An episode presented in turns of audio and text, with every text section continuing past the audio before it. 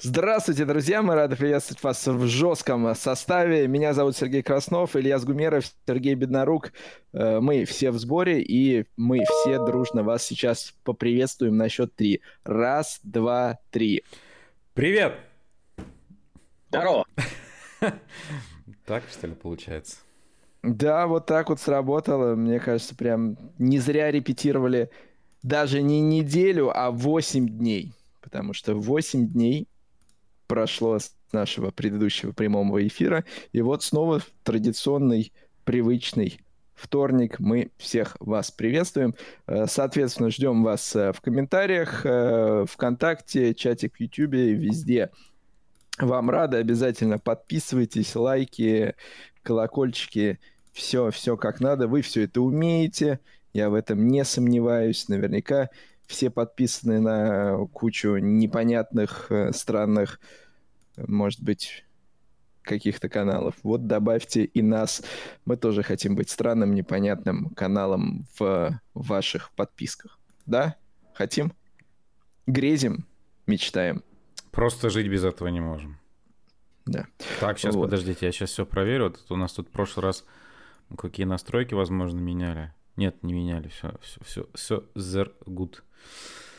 О, гран-при конфиденциально закрыть. Что замолчали? Ой. А, а да. так громко, подождите, сейчас посторонние звуки тут. Оп. А, нет, все Поэтому и замолчали, Илья, что у тебя там громко посторонние звуки. Все нормально, все гуд, спасибо. А, день рождения сегодня. Ага. Я э, у Густава Менезеса. Ну, поздравляем его. Да, вот говорят, что день рождения грустный праздник. Я, правда, не знаю, насколько это грустно, потому что Густаво, в общем, объявил, и не только он, но и команда Peugeot тоже объявила, что, в общем, э, по завершении этого сезона он программу Peugeot в гиперкарах покидает. Учитывая состояние программы, это нельзя назвать однозначным прям э, расстройством. Э, с другой стороны, ну, все-таки программа в старшем классе гонок на выносливость у производителя, это в конце концов неплохое рабочее место. Вот, поэтому с днем рождения, Густава, надеемся, что у тебя все будет хорошо. Ну и надеемся, что у Peugeot будет все хорошо. Ильяс, ты еще надеешься на это? Слушай, ну я всегда верю в лучшее. В наше время вообще без этого в целом нельзя. Но... То есть ты хочешь сказать, что и в наше время ты продолжаешь верить в лучшее? до сих пор. Вот ты понимаешь, ты сейчас делаешь такие акценты, мне аж этот не по себе становится, потому что вот ты меня спросил, я верил в Пежо все равно. Как бы мы их не халивар, халивали, ха, халивар, халиварили, как бы и мы их не халиварили. Антисторонники. Антисторонники, да. Каких бы там у них дисконнекты голов не происходили, какие бы у них там гоночные винегреты не случались, и так далее по списку нашему. Вот. Но когда ты задал этот вопрос, ты такой думаешь, а вот действительно, а вот надо ли в них верить вообще? И стоит ли в них верить? Не знаю. Да нет, ну, безусловно, наверняка какие-то выводы сделают.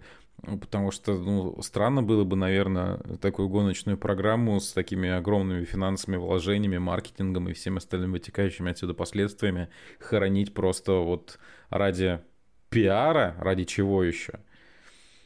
Но нет, вот просто там... Кто-кто, а производители-то этим сильны. Вспомнить ту же самую Toyota в ту Формуле 1, вот как бы программы Honda открыли, закрыли, открыли, закрыли. Не, ну безусловно, тара -та -та -та -та. были у меня такие мысли, что, знаешь, это такая все один большой маркетинг. Ну, как-то не знаю. Неужели других способов не нашлось в современном мире? Если это так, э, я им сочувствую. Если нет, ну, ребят, мы вас верим все равно. Правда, уже что-то я сомневаюсь, что они бескрылыми останутся, я так понимаю. Сергей, был ли ты когда-нибудь в Индии? Не доводилось. И есть вероятность, что и некоторым участникам мотоциклетных больших призов, я так понимаю, может и не удастся это в ближайший уикенд. Вот, я как раз хотел э, как бы, эту тему поднять, потому что те, кто в Индии был, те, собственно, как раз прекрасно хотела... знают, что чтобы это сделать, нужно получить индийскую визу. Ну, кстати, я должен сказать, вот. что... Но университете, который я заканчивал, была программа по обмену, и приезжали, представители Индии там на какой-то период учиться, и, соответственно, там на какую-то практику ездили и э, наши э, студенты. И, ну, по крайней мере, вот в, в этой кооперации студенческой я не, не слышал ни о каких проблем.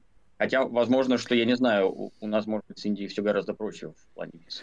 Но а, есть распространенное большое количество случаев, когда американцы ли, э, европейцы настолько привыкшие, что вот прям в большую часть э, концов света они приезжают, показывают паспорт, собственно, американцам, он только за этим и нужен, и их э, пускают, что о визах часто даже как-то и забывают подумать. Э, Хороший...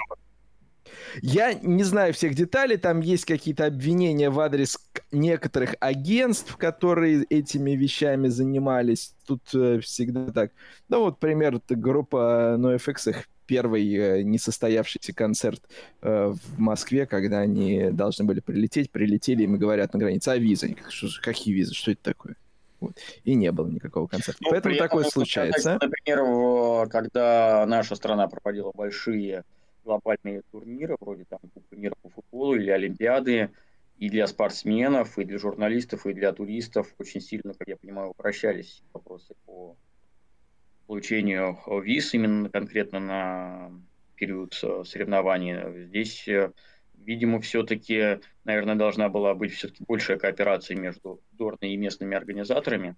Как я понимаю, в случае, если вдруг э, премьерный гран-при Индии сорвется, естественно, Дорна будет всячески свою репутацию спасать и валить все на местного промоутера. Но, в принципе, возможно, это и вполне правильно, потому что, конечно, в первую очередь именно местный организатор и должен обеспечить э, вот, все такие, э, решение всех таких вопросов, и в плане Но... Э, того, чтобы все получили там... С одной стороны, конечно, Сергей, но а с другой стороны, если, да, представь ситуацию, там, ну, абсурдно несколько, там, приезжает э, пилот э, или там, кто угодно, там, гонщик, представитель команды в аэропорт без паспорта, ну, причем здесь э, Нет, местный промоутер, он не может же им звонить и говорить, а, ты...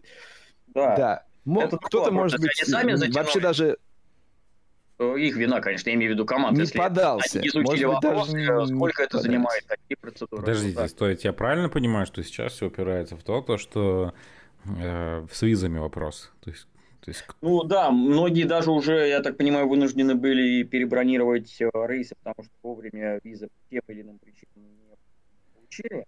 Ну, вроде бы, я вот сейчас почитал там новости журналистов, которые вхожи в паддок, э, проблема должна быть решена, и к началу уикенда должны э, все э, добраться. Но если что, там Дорна уже проявляла гибкость в случае каких-то форс-мажорных обстоятельств и может несколько скорректировать расписание уикенда, например, отменить пятничные заезды, хотя, учитывая то, что трасса абсолютно новая для MotoGP, конечно, это не желательный сценарий. Ну, может быть, перенести просто на раннее утро субботы, там, будто больше заездов провести тренировку. Для меня... Да, что... Да, Лес. Да нет, просто для меня, как вот если не углубляться в сам вот этот информационный блок, то есть как бы, грубо говоря, что я слышу, для меня это странно звучит, потому что, ну, MotoGP, как любая международная гоночная серия, которая на протяжении многих лет перемещается там не только из страны в страну, но и там с континента на континент, и как бы для них это там одни из базовых вопросов должны быть, которые там, решаются, я так понимаю, еще там на стадии переговоров вообще, в принципе, о проведении того или иного гран-при, где вы там сразу же согласовываете все нюансы, в том числе перемещения иностранных граждан. То есть почему это становится проблемой Но... непосредственно перед проведением самой гонки? Немножечко так. Это все-таки, Ильяс, обязанность команд, потому что и организатор чемпионата, и промоутер соревнования не может э, иметь в голове и полный Хорошо. спектр всех, а, э, окей, всех я... национальностей в команде, условно говоря, организатор Сереж, может... я неправильно, возможно, да. выразился. Неважно, даже не Дорн, окей. Вообще все, все. Это, я объединяю. это ответственность команд. Вот нет, вот я сейчас объединяю, взгляд, я объединяю да, сейчас. То есть вот. Дорна, команда, то есть я в принципе говорю, окей, пусть не Дорна, пусть команды. Но даже ну, для команд это странно. То есть, ну, а вы команда, да. которая выступает на международном уровне, вы должны там перемещаться. Вы знаете календарь. Ну, типа, ребят, алло, ну вы что там, как бы...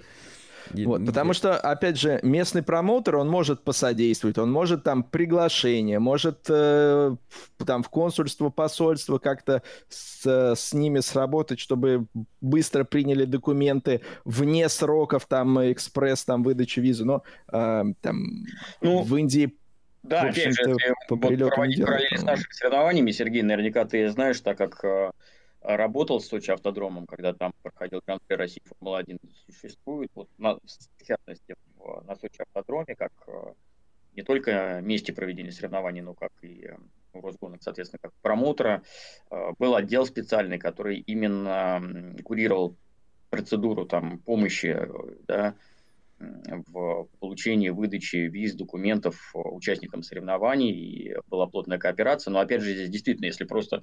Там, Сами участники там, изначально как бы должны позаботиться об этом, да. Ну, кто их как бы, тянуть за хвост, что ли, это их вопрос. Поэтому мы здесь не знаем, из-за чего возникла вся эта ситуация. Вот, это очень интересно. Стали да. ли отказывать по какой-то причине местные э, власти в получении документов, что очень странно, учитывая то, что это не просто какое-то соревнование, это Гран-при Индии.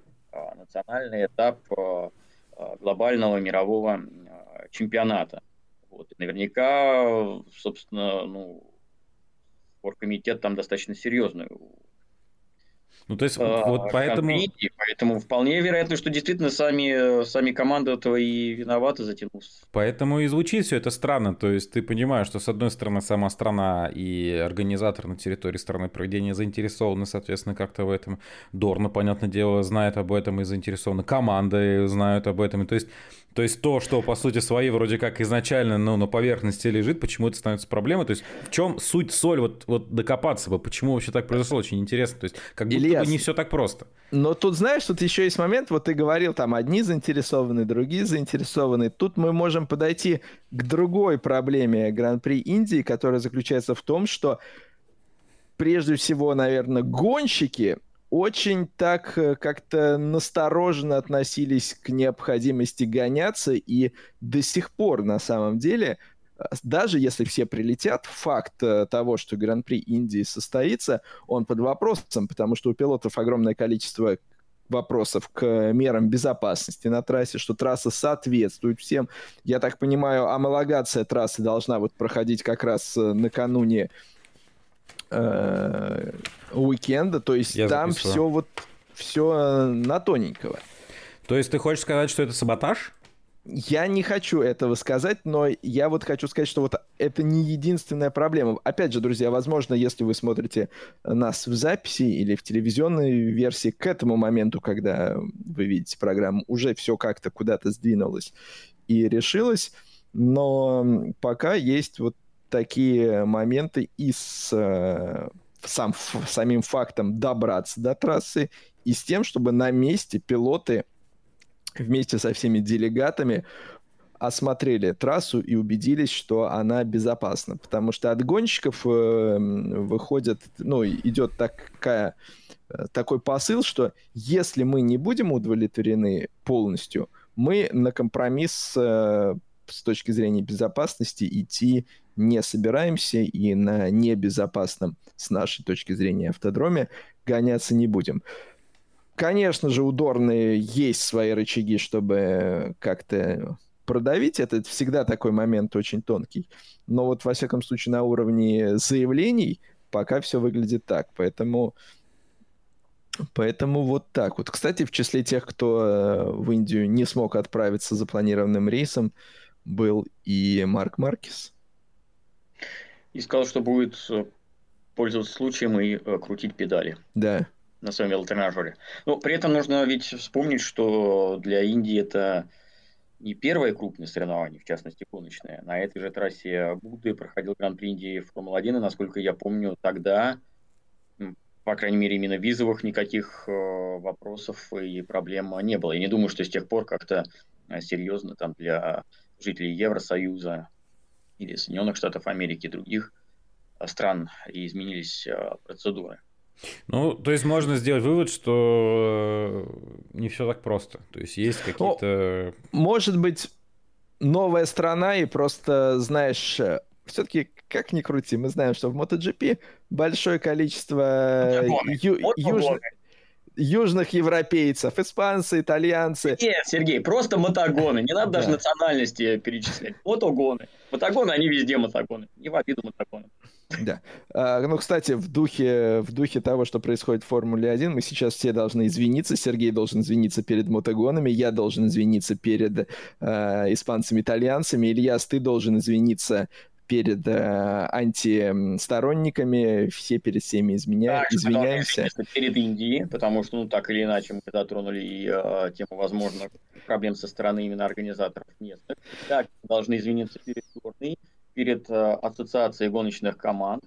Перед Зарко. Перед э, всеми менеджерами, руководителями всех э, команд MotoGP, так как заподозрили, что это они там.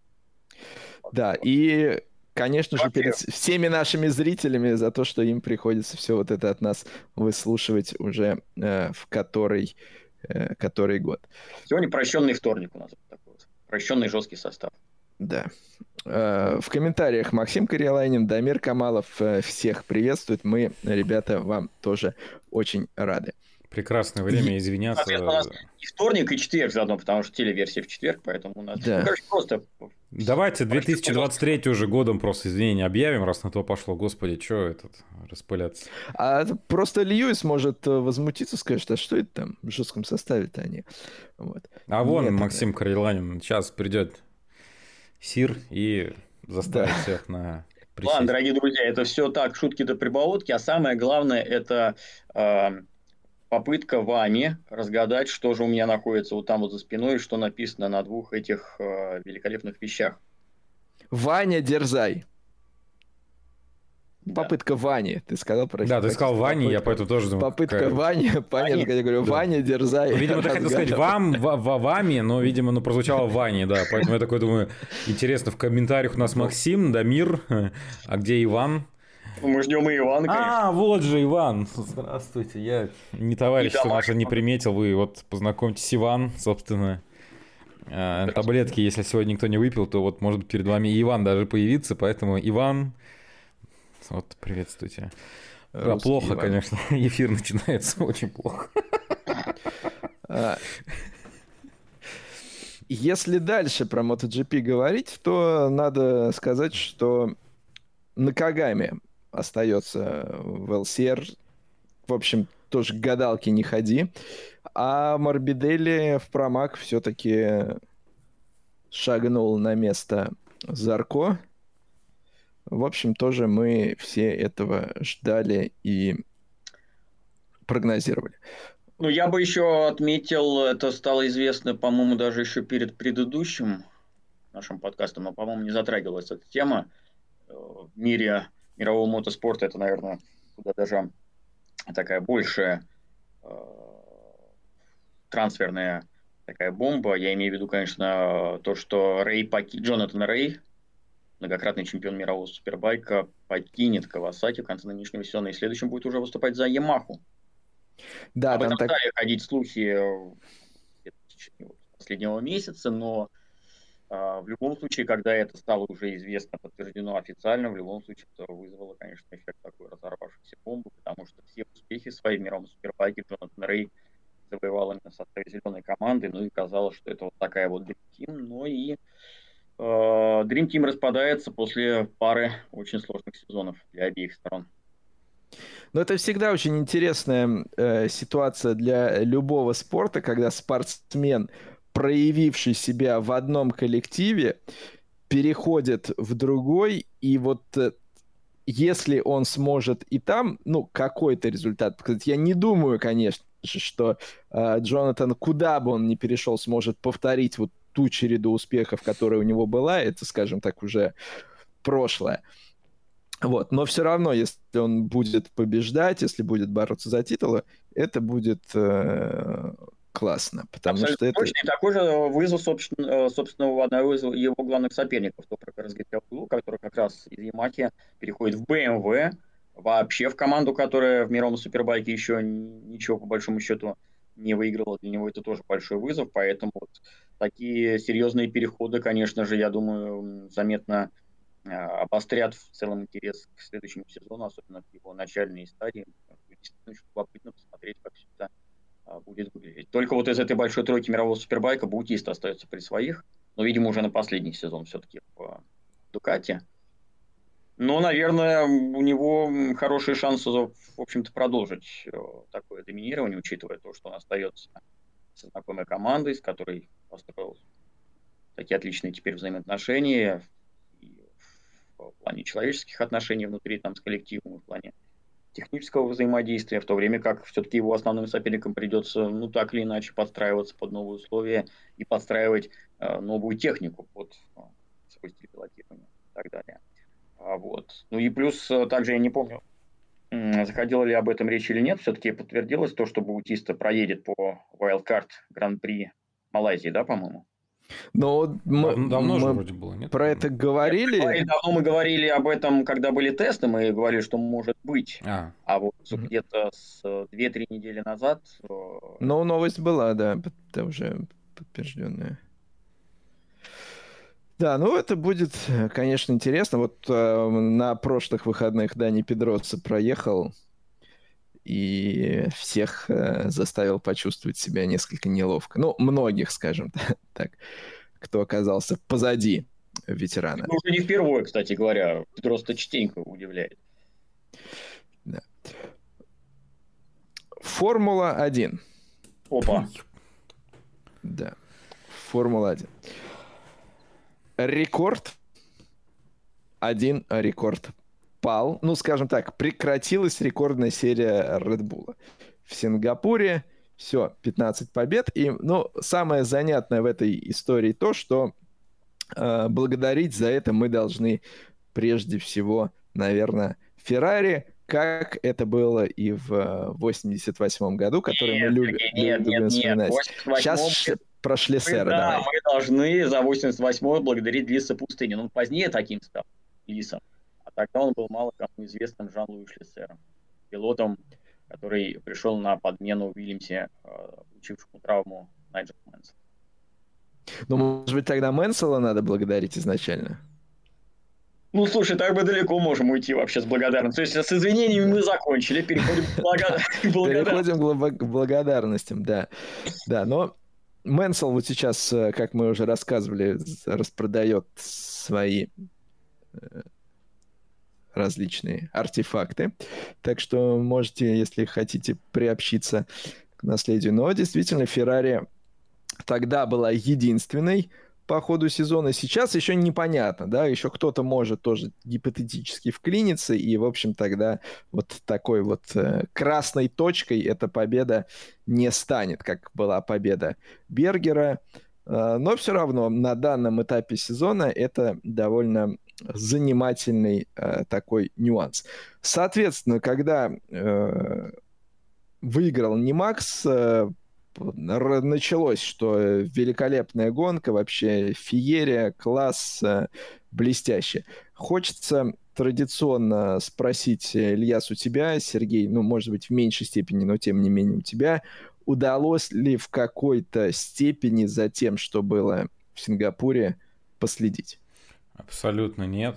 А, единственное, что а, я вот э, заметочку одну интересную видел. А, то ли Хюлькенберг, то ли кто-то, я не знаю, якобы ходил и на предыдущем этапе делал селфи. И сделал селфи как раз-таки возле боксов Bull.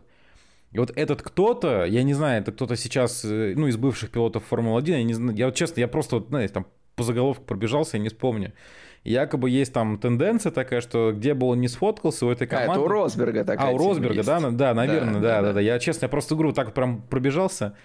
И якобы вот э, есть череда неудач у команд, где он с кем ранее фотографировался. И как раз-таки перед Сингапуром он э, сфотографировался перед боксами Bull. Вот. Но как минимум, вот то, что я увидел, и мне было интересно, совпадет или не совпадет. А второе, наверное, я даже как-то заметок особо не успел почитать, но это, конечно же, то, что Леклер как-то опять на второй план в Феррари уходит. Я так понимаю, что там тоже все есть определенное объяснение произошедшему, но все крутится опять вокруг тактики и но тактика тактика, я Сайнс стартовал с Пола, и с Пола, с Пола, собственно, и выиграл. Если бы Пол был у Леклера, то и какие-то можно было рассчитывать на какие-то преференции, в том числе, может быть, и тактические, а так как бы квалу ты проиграл, и чего ты хочешь дальше. А у меня я, естественно, посмотрел хайлайты. У меня возникло следующее такое наблюдение. Но во-первых, я честно скажу, я начинаю уже себя чувствовать даже некомфортно, смотря хайлайты, потому что, ну, прям как будто там, э, не знаю, ну, с таким э, напором э, люди кричат, э, что происходит на трассе, что мне как-то... Э, так это же аудиодорожка вроде, нет? Но я и говорю, что как бы все, все вот это прям такие вопли, как будто там что-то что происходит. Там, Не, как... я имею в виду, что... Наложено же, ты имеешь в виду? Понимаю... Озвучка хайлайтов, нарезка комментаторов. Я вот это имею в виду, что там как бы... А, ты про комментаторов имеешь? Да, да, да, да. А, да, да. Нет, а да. а я имею в виду сейчас же э, во время, как я понимаю, прямых трансляций сами режиссеры трансляции Формулы-1, они же там используют вот эффект типа восторгов э, публики, но, по-моему, Серьезно? это наложенный, а, ну, это наложенный прям... по-моему, звук, да? Прямые Нет, трансляции я... я не смотрю, не знаю, поэтому не Нет, ну это и хайлайт, я так понимаю, входит, наверное. Я потому что где-то вот это просто вот как-то увидел и... Но, в общем, я, я вот себя уже ловлю даже на том, что мне становится как-то некомфортно. Ну, как бы я вот в каком-то диссонансе между тем, что я слышу ушами и что я вижу глазами. Но ладно, это моя вкусовщина. Как Слушай, ну они привыкли, э, это, сколько уже там э, это однообразие. Ну ладно, ну дай им оторваться. Просто это Просто... мы имеем возможность наблюдать ну, да, я... отличные соревнования и гонки, куда более интересные. А, а, а у них одна Формула-1, понимаешь, на уме. И вот они. Ну, ты знаешь, когда, вот когда я, собственно, смотрел э, F1 TV с английскими комментаторами, вот такой, вот у меня не было такой реакции, может быть, еще не было такой степени как бы вот э, криков и натужности, либо а они переписывают... Да, либо они хайлайты отдельно еще пишут еще с большим как бы надрывом. Не знаю. В общем... Ну, может быть. Ладно, это... Я это просто... Вот мои ощущения, которые я просто раз за разом э, э наблюдаю за собой, и уже как бы превращается в такую Просто Ильяс, который, комментируя Ferrari Challenge, наблюдая, как э, Флеминг и Элисио Дон на протяжении трех кругов ничего там, или пяти, даже шести ничего не происходит, потом неожиданно малейший... Тут борьба! Ну... ну вот у меня просто приблизительно такое, на самом деле, вот происходит. Я не ну, говорю, я что... говорю, что вот... Э, истосковались там в этой формуле да. Я просто, я не говорю, что Ferrari Challenge какая-то унылая серия, но все-таки давайте объективно понимать, там за лидерство иногда борьбы-то вообще абсолютно нет, там практически на протяжении всей всей 30-минутной дистанции бывает, что там лидер уезжает, и, собственно говоря, в лучшем случае столько машины безопасности появится, вот. И, ну, может быть, действительно, скажем так, для них э, малейшая, как бы вот подобного рода интрига, это, ну, очень круто, это взрывает им мозг. Я так понимаю, не только для них, но я видел как бы реакцию там... Публики? В соцсетях публики, да, но... и даже журналистов, все прям ну, в восторге, но я понимаю их в восторге. Ну подожди, да, во-первых, люди, которые находятся там, журналисты, они, собственно говоря, любят это, то есть они не просто как-то приходят, и им это приносит удовольствие. Нет, я, Нет, понимаешь, я, я не спорю, если бы я колесил по миру, если бы я находился в Сингапуре, у меня бы тоже даже если бы вообще гонка не состоялась, я бы тоже был вполне доволен и позитив мог излучать. Ну, поверьте мне. Хотя, с другой стороны, мне кто-то из тех, кто колесит с Формулы-1, скажет, а ты поколеси вот по там 24 этапа за сезон, у тебя уже будут они, несколько они иные ловушке, ощущения. Да? Они в одной да. ловушке. Да, просто... Там он проматерился Тут сейчас? И, и... В одной чего? Лалуна. А, да не, я другое слово услышал, извините просто. Либо от, я могу его вот, произнести, но надо будет вырезать. Иногда, знаешь, от обитателей паддока звучит такое, вот если бы вы знали все то, что как... Ну, это, скажем так, технический персонал команды говорил. Если бы вы знали все то, что знаем мы, вот тогда бы вы поняли, так, идите твою за ногу расскажите. Но мы, вам не, но мы вам не скажем. Вот. А там медиа часть тоже говорит, что вот как бы...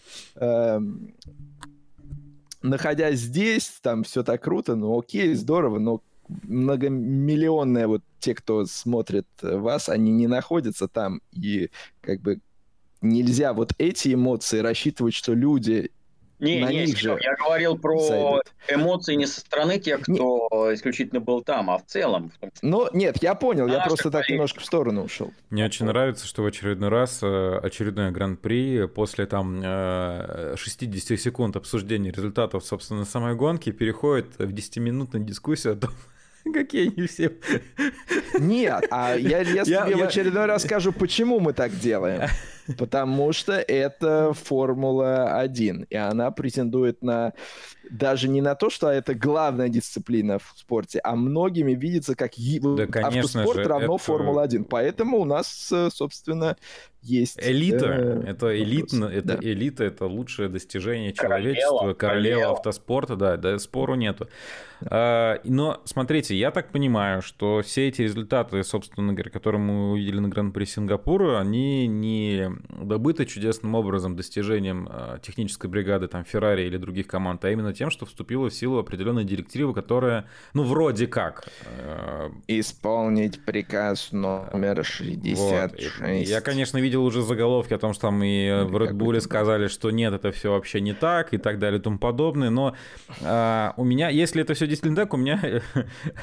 мне очень забавляет тот факт, что получается некая директива, которая, так понимаю, была разработана не вчера и не неделю назад, а уже определенное время, но почему-то решили, что она вот, видимо, будет применяться именно здесь, на этом гран-при. То есть вы такие, ага, мы приблизительно понимаем, почему у Red Bull такая скорость. То есть мы тут все это детально изучили, мы сейчас подождем, все это проверим. Вот здесь мы это примем. Шикарная гонка.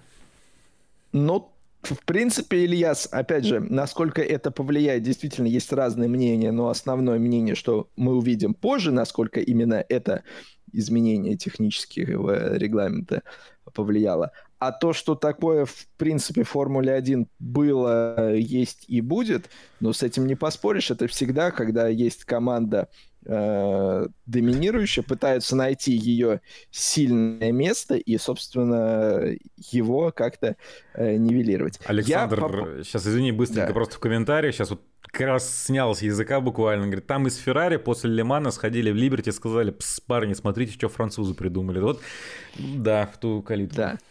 А, я просто по поводу хайлайтов еще хотел э, отметить. Вот единственное, что в хайлайтах было, э, что вот какой сегмент, который занял ну, достаточное продолжительное количество времени и в секундах, и в количестве поворотах, это борьба трех машин, когда кто там, а, Алонсо, Акон на Альпин и кто-то третий с ними был. Они втроем боролись. Вот так вот, э, в общем, несколько поворотов достаточно было неплохо.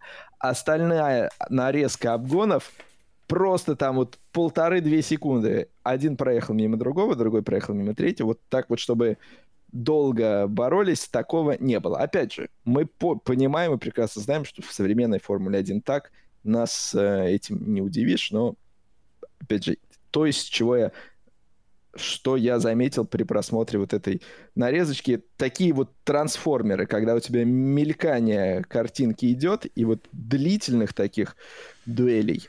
Ну, то есть, понятно, был, это, был, знаешь, был как один. помнишь, мы обсуждали Лиман позапрошлого, по-моему, года, и э, ключевым э, то есть э, обсуждением... Но... Я, я, я, сейчас, я... Я, я, я, сейчас я объясню просто да. свою мысль. Я к тому, то, что помнишь, э, я сказал, что даже хайлайты, по сути, были очень короткими и ненасыщенными. То есть, когда... То есть, хайлайты, по сути, являются в каком-то смысле показателем того, насколько интересно яркой была гонка. Когда у тебя, по сути, э, есть зацепиться, ну, глазу только, грубо говоря, за один-два каких-то момента за там часовую гонку круга, ты их максимально из них вытягиваешь все, собственно говоря, соки, остальное уже идет просто как бы дополнительными вагонами, образно говоря. Да, но здесь несколько иная ситуация. Здесь хайлайты насыщены тем, что количество обгонов, моментов в этих хайлайтах большое, чуть ли не огромное количество по меркам, особенно там, если еще брать старую Формулу-1.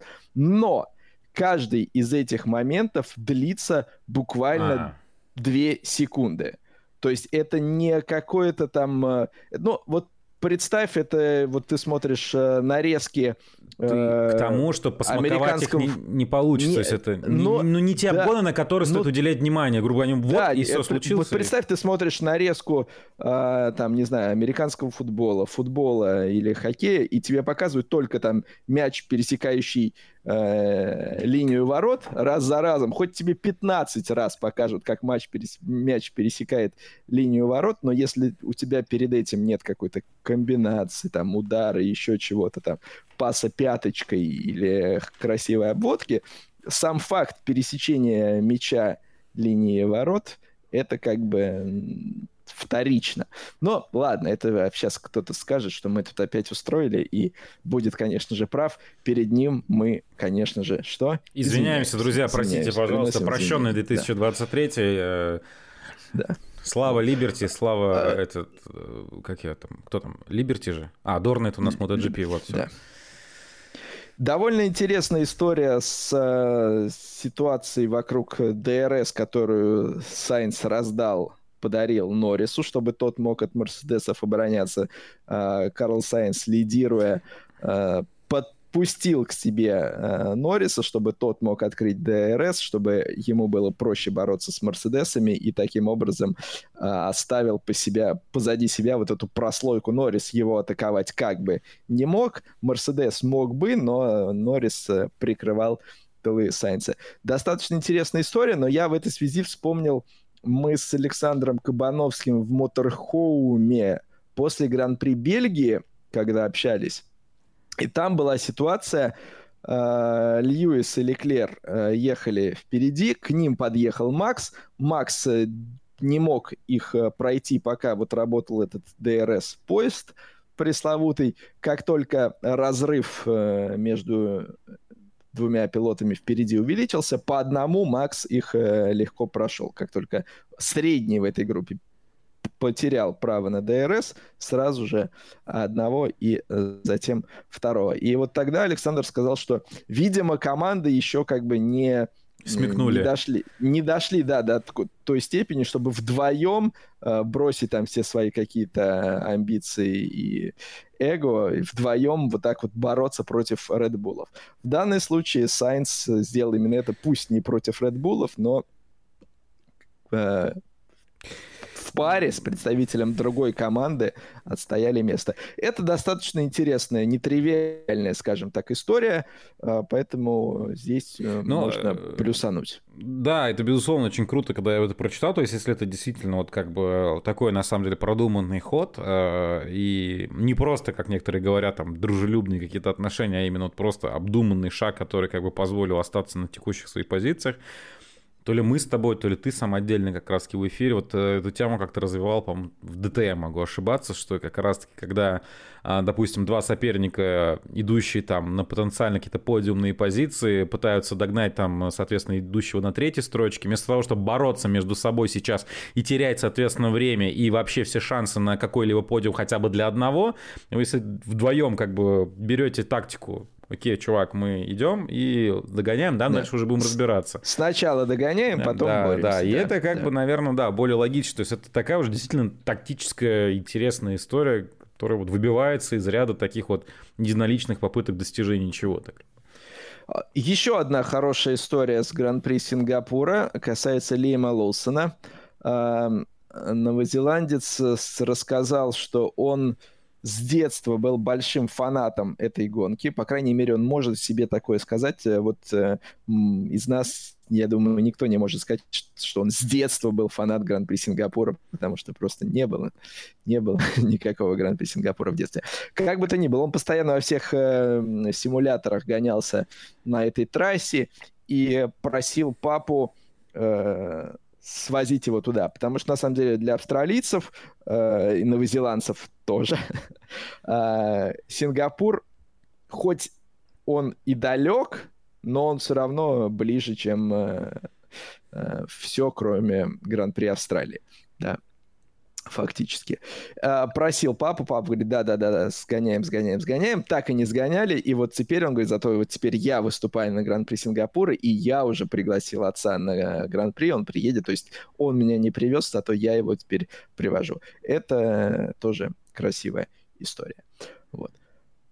Что касается рекордов, эм, продолжают э, все равно нас рекордами кормить один, одним за другим. И причем фактически это один и тот же рекорд, который просто в разных цифрах выражается, и все они сейчас связаны с Фернандо Алонсо. Э, мы не так давно э, в одном из выпусков говорили, что у Алонсо был рекорд по количеству кругов, которые он в гонках F1 преодолел. Красивая круглая сумма. По большому счету, если перевести круги в километраж, то легко предположить, что и по километражу тоже там э, Фернандо ставит какие-то рекорды. Но вот э, в эти выходные Фернандо Алонсо пишут, опять же, я не, не перепроверял, это слишком было бы пересчитать все, что Фернандо Алонсо стал первым пилотом Формулы-1, преодолевшим рубеж в 100 тысяч километров. Вот 100 тысяч А предыдущий какой мы обсуждали рекорд? Что там преодолел? Количество кругов. А, количество кругов. Количество а, кругов. Фактически, Ильяс, это одно и то же. Ты круги просто вот в дистанцию переводишь. Ну да, просто у тебя когда... сначала наступила цифра красивая в кругах, теперь да, у тебя наступила красивая да, в километраже да. переводе. Дальше ты все это перемножишь на количество какое-нибудь там время прохождения круга, такой, опа, а это еще, я, оказывается, миллион часов, а потом все это переведется в какой-нибудь там, я не знаю, сколько он там раз обернул, короче, землю, если это все пересчитать на километры. А нет, землю, собственно, уже переводят вот 100 тысяч mm. километров, но а, длина экватора 40 тысяч километров. Ну вот, нормально, потом поэтому... будет, короче, расстояние до Луны. До Луны 384 Нормально, 400. ну я к тому, для... что... Нет, подожди, для этого Фернандо Алонсо, вот, вот в это надо, Илья, вдуматься. Вот смотри, вот сейчас 100 тысяч километров, 384 400 до Луны. То есть Фернандо фактически еще нужно провести 4 таких карьеры, как он провел, Нормально. чтобы добраться до Луны. Там ученые к концу 2030 года Луну, обещали... как в этом... Э... А, ты так рассуждаешь? Нет, я более Луну приземленно рассуждал. Я рассуждал о том, что там э, начнут э, создавать препараты, которые будут омоложение, и Алонсо еще там 5 или 10 карьер обязательно проведет. А ты решил, что Луну, ну, это поинтереснее, конечно, да. да. Вот история очень классная. Это к вопросу это, Сереж, пока Беднорук заснул там, э, наших этих друзей книжка про, господи, Всадники Фортуны. Всадники Фортуны, да. Они притянули... Вы ее дочитали, кстати? Я не дочитал, я не смог. Я ее собираюсь перечитывать, потому что уже много времени прошло. А, садизм вещь такая. Или это, а, это мазохизм, подожди, это не садизм. Садизм будет, когда начнут пересказывать ее. Озвучить аудиоверсию для и общедоступно ее выложить. Ну, насчет общедоступно это будет нарушение авторских прав. А мы, знаете ли... Как а если мне поступят предложения, то я в целом не, ну, предложение с интересом бы к этому. Да, нет, может быть, даже и на каких-то добровольных э, началах, но чтобы все это было красиво. Потому что, ну, если это будет еще моя инициатива, да еще и на добровольных началах, да еще и без согласия автора, то это будет какая-то профанация. Как, в принципе, ну, это будет логично для всадников фортуны, может быть. Вот. Ужас. Так что так, да, такой э, рекорд очередной от Алонса.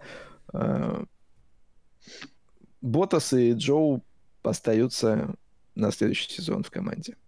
На этом ставим точку в нашем разговоре про F1. Нет, у меня это, конечно, это, у меня так эстетический шок, что Сергей собирается всадников перечитывать. Я говорю, это вот это мазохизм, переходящий в садизм, когда мы начинаем пересказывать что-нибудь. Не, ну, что еще делать долгими осенними, а потом и зимними вечерами? Как не перечитывать? Ну не, я согласен, конечно.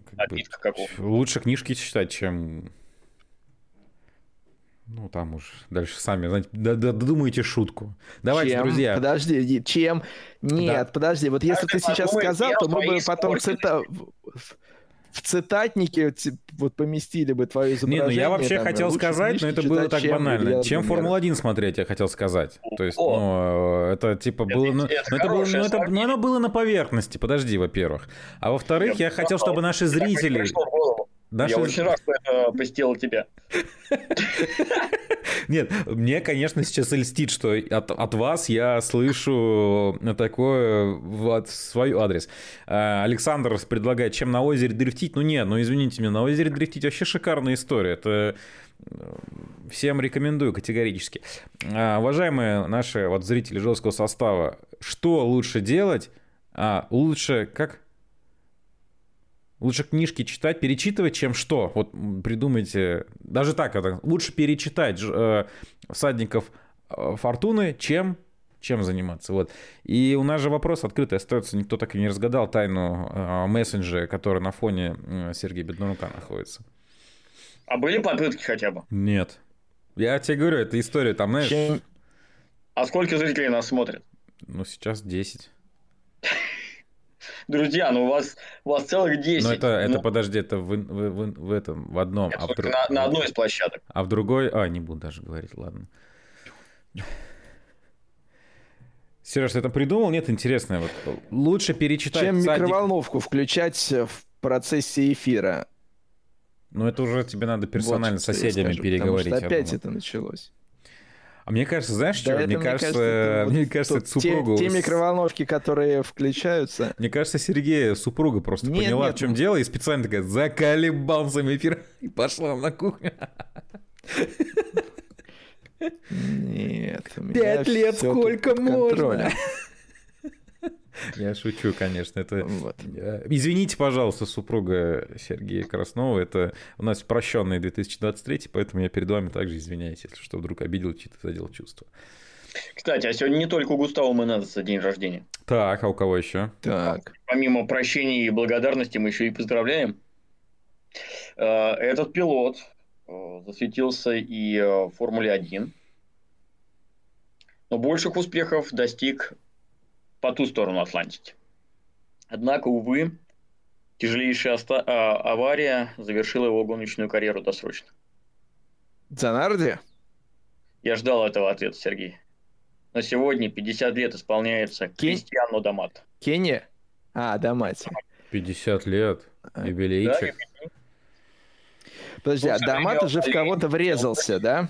А? В, вот в животное он врезался. Да, Или... олень или лось, а, а то и кабан. Да. Да. Да. Было это на Элкарт-Лейке, по-моему, да, Висконти? На тестах. Классная трасса. одна из моих, одна из моих любимых. Но в аналогичной аварии Стефану Йохансону в свое время на Остерайхринге повезло больше. Это, знаешь, есть знаменитый вот этот э, ролик э, э, с Монтой, там же в Шпильберге, когда олень прыгал по трассе, э, ему сказали, что там олень, он э, решил обыграть это как бы словесно, инженер по радио не понял и начал ему объяснять, говорит, ну, олень это как лошадь с рогами.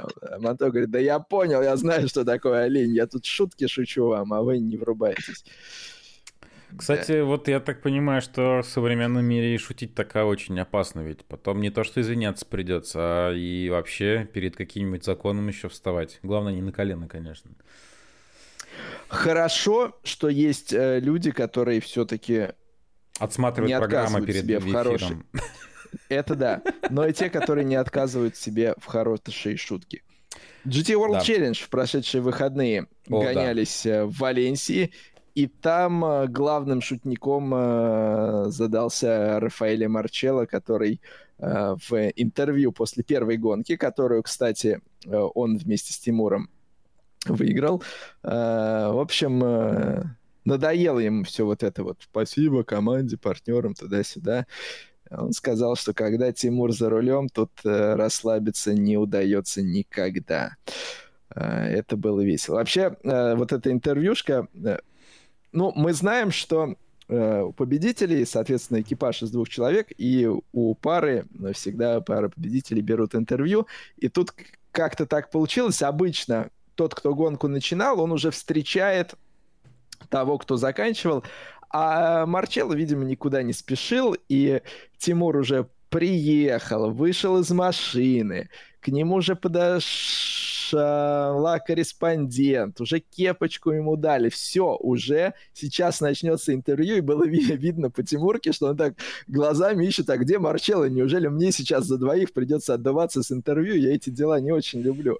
Вот, поэтому Тимуру пришлось начинать в одиночку все-таки, а, но затем уже подошел Лела и выдал. еще мне понравился эпизод, когда Тимур говорит, ну, это уже наша э, четвертая победа в сезоне, и потом так Марчелло поворачивается. Четвертая же у нас. Марчелло такой, че? Понятия не имею. Я победы не считаю. Да, это было весело. Но ну. и в самой гонке тоже было непросто. А, во-первых, у Марчелла не было Поула, поэтому отрываться он отрывался, но не на первой позиции. Не мог там прям на несколько соток быстрее проехать, я не пойму. Да, да. Ну, сложные были условия в квалификации. Харан не утро, всегда такая мокрая подсыхающая трасса. Поэтому результаты были такие. Вот. Ну а потом э, Альберт Коста пытался догнать э, Тимура. Уже на втором отрезке признавался испанец, что, говорит, давно так не атаковал, вообще валил как никогда, но когда уже приблизился к Тимуру, понял, что вот времени на чистый, более-менее безопасный обгон нет, а там зажмуришься и лететь, э, рискуя второй позицией, э, не стал. Золотые и, общем, слова. Да. Да, но он еще сказал, что вот старый Альберт Коста бы наверняка полетел, а теперь, теперь нет. Вот, так что 88-й экипаж э, Богуславского и Марчелла первую гонку выиграл. Второй Опять у Тимура была непростая квалификация. Лела прорвался в десятку, но больших очков не заработали. И в целом, по итогам уикенда, смогли к ним э, подобраться Феллер и Друди на Ауди, у которых побед не было, но две, два более ровных, скажем так, результата. Сумма очков за две гонки у них лучше. А в воскресенье состоялось возвращение на верхнюю ступень подиума 32-й Ауди. В этом сезоне у них не было, да, таких результатов. И вот, пожалуйста. Обидно за Валентина Росси, наверное. Сам э, Вали во-первых, трасса, да, где он завершал свою карьеру в MotoGP, там большой его портрет висит. Но Валентина даже говорил, что не столько его опыт в мотогонках, сколько тот факт, что вот даже там первые шаги, какие-то тесты четырехколесной техники он э, на этой трассе проводил, и у него именно накат на автодроме имени Рикардо Торма больше, чем на какой-то другой трассе, и это ему, безусловно, помогало. И во второй гонке была возможность э, хороший результат привести, но на самом старте Максим Мартен выехал на траву, нахватал ее воздухозаборники, и, в общем, на этом гонка для них фактически и закончилась.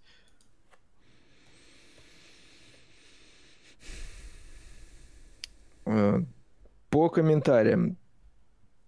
Да, Александр пишет, что Тимуру Тимур заставил команду валидолу хлебнуть, э, но и трасса действительно такая своеобразная для машин GT. Ага, Сергей пытается нам что-то сказать. По-моему, Ильяс, по-моему, он пытается нам что-то сказать. Я, я думаю, что у него просто э, текла, затекла рука, и все это положение... От поставил. мышки, мышку. Да, мышку он же кликал. держит ее, и все. Вот он показывает, говорит, ребят, вытащите меня отсюда. Да. Ну, там версия-то есть в комментариях? Да ну, как-то Пока... давай как-то, может быть, дадим, ну... Я и так дал, ну... Не имеет непосредственно отношения к грядущему уикенду. Ну что тут? Не, ну я предполагаю, конечно, что это связано, может быть, с дебютом чьим-то. Нет? Каким дебютом? Но, Ан- антидебют.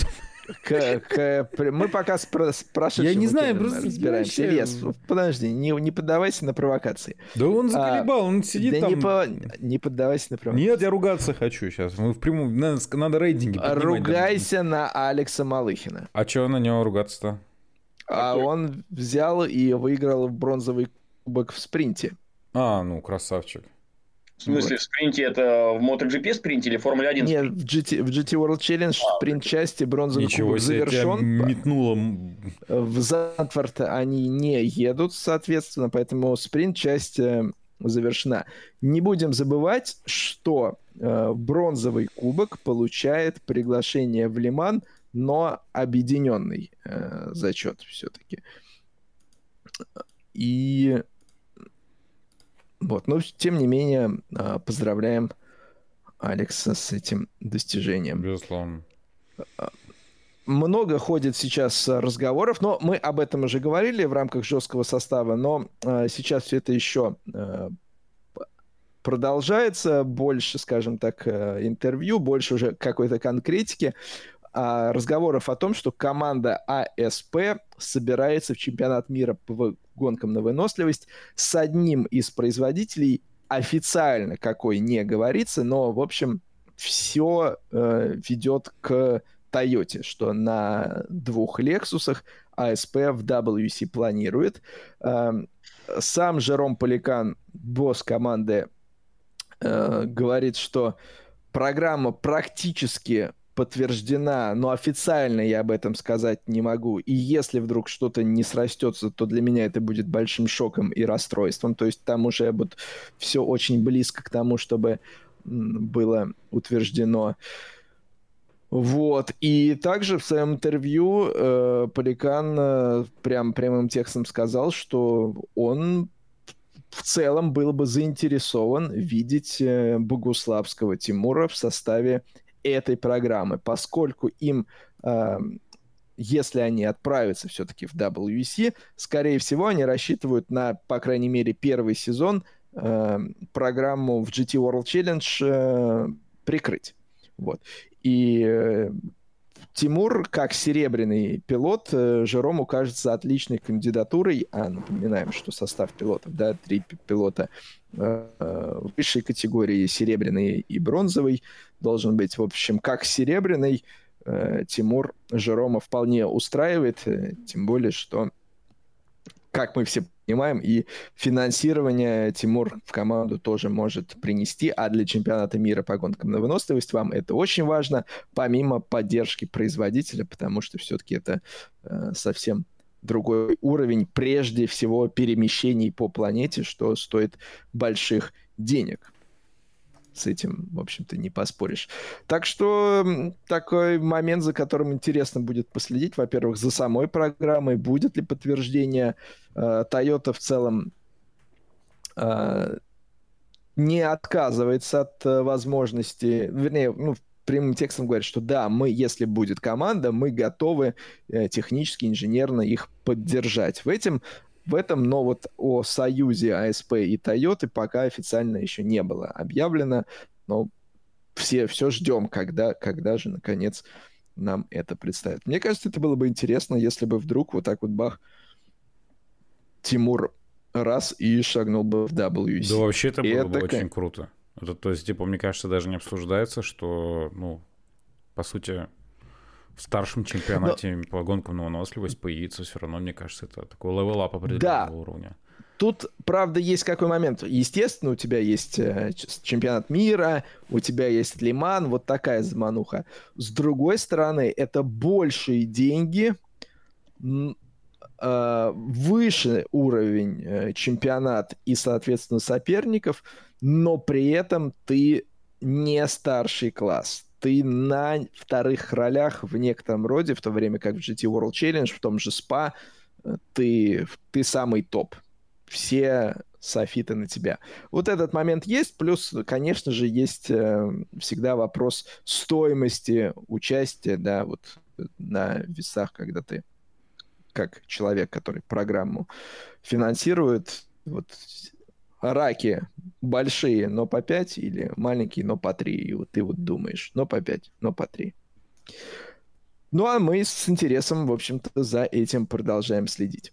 Что касается наших прогнозов, которые мы делали, конечно же, на э, гонку GT World Challenge Europe в Валенсии. Напоминаем, Сергей Беднорук прогнозировал победу в квалификации полпозицию 88-му Мерседесу. Здесь Сергей не попал. Э, победу отдавал 88-му Мерседесу. Попал, получает за это 5 баллов. Валентина Росси ставит на седьмую позицию. Валя в первой гонке был восьмым. Вот. Так что Сергей снова рядом. А, в итоге, Сергей, у тебя 5 баллов. Ильяс э, также по 88-му и победа 88-му 5 баллов получает. Валес отправлял на девятую позицию, тоже рядом. Валентина вот так вот с Максимом раз между вашими двумя прогнозами. А, я же отдавал пол позицию 40-й Audi, победу 88-му Мерседесу. Соответственно, э, в субботу и воскресенье Audi была на пол позиции, но не 40 Тем не менее, я бонусные очки за это получаю. Э, победа 88-го Мерседеса тоже э, плюс 5 очков. И Валентина Росси отправлял на пятую позицию. Здесь, собственно, вот не срослось. Пошел бы ты по традиции э, замыкания, вот э, как бы... А я начинал. Да, я да, же... я и говорю, да. была бы вот это, ты бы вот попал бы, потому да. что я сижу и такой думаю, я помню, что кто-то, я ставил на девятое, помню, что кто-то ставил вот на седьмой. Ну, по-любому Краснов опять, ну идите твои заново, видите очки. Думаю, нет, ну хотя бы здесь.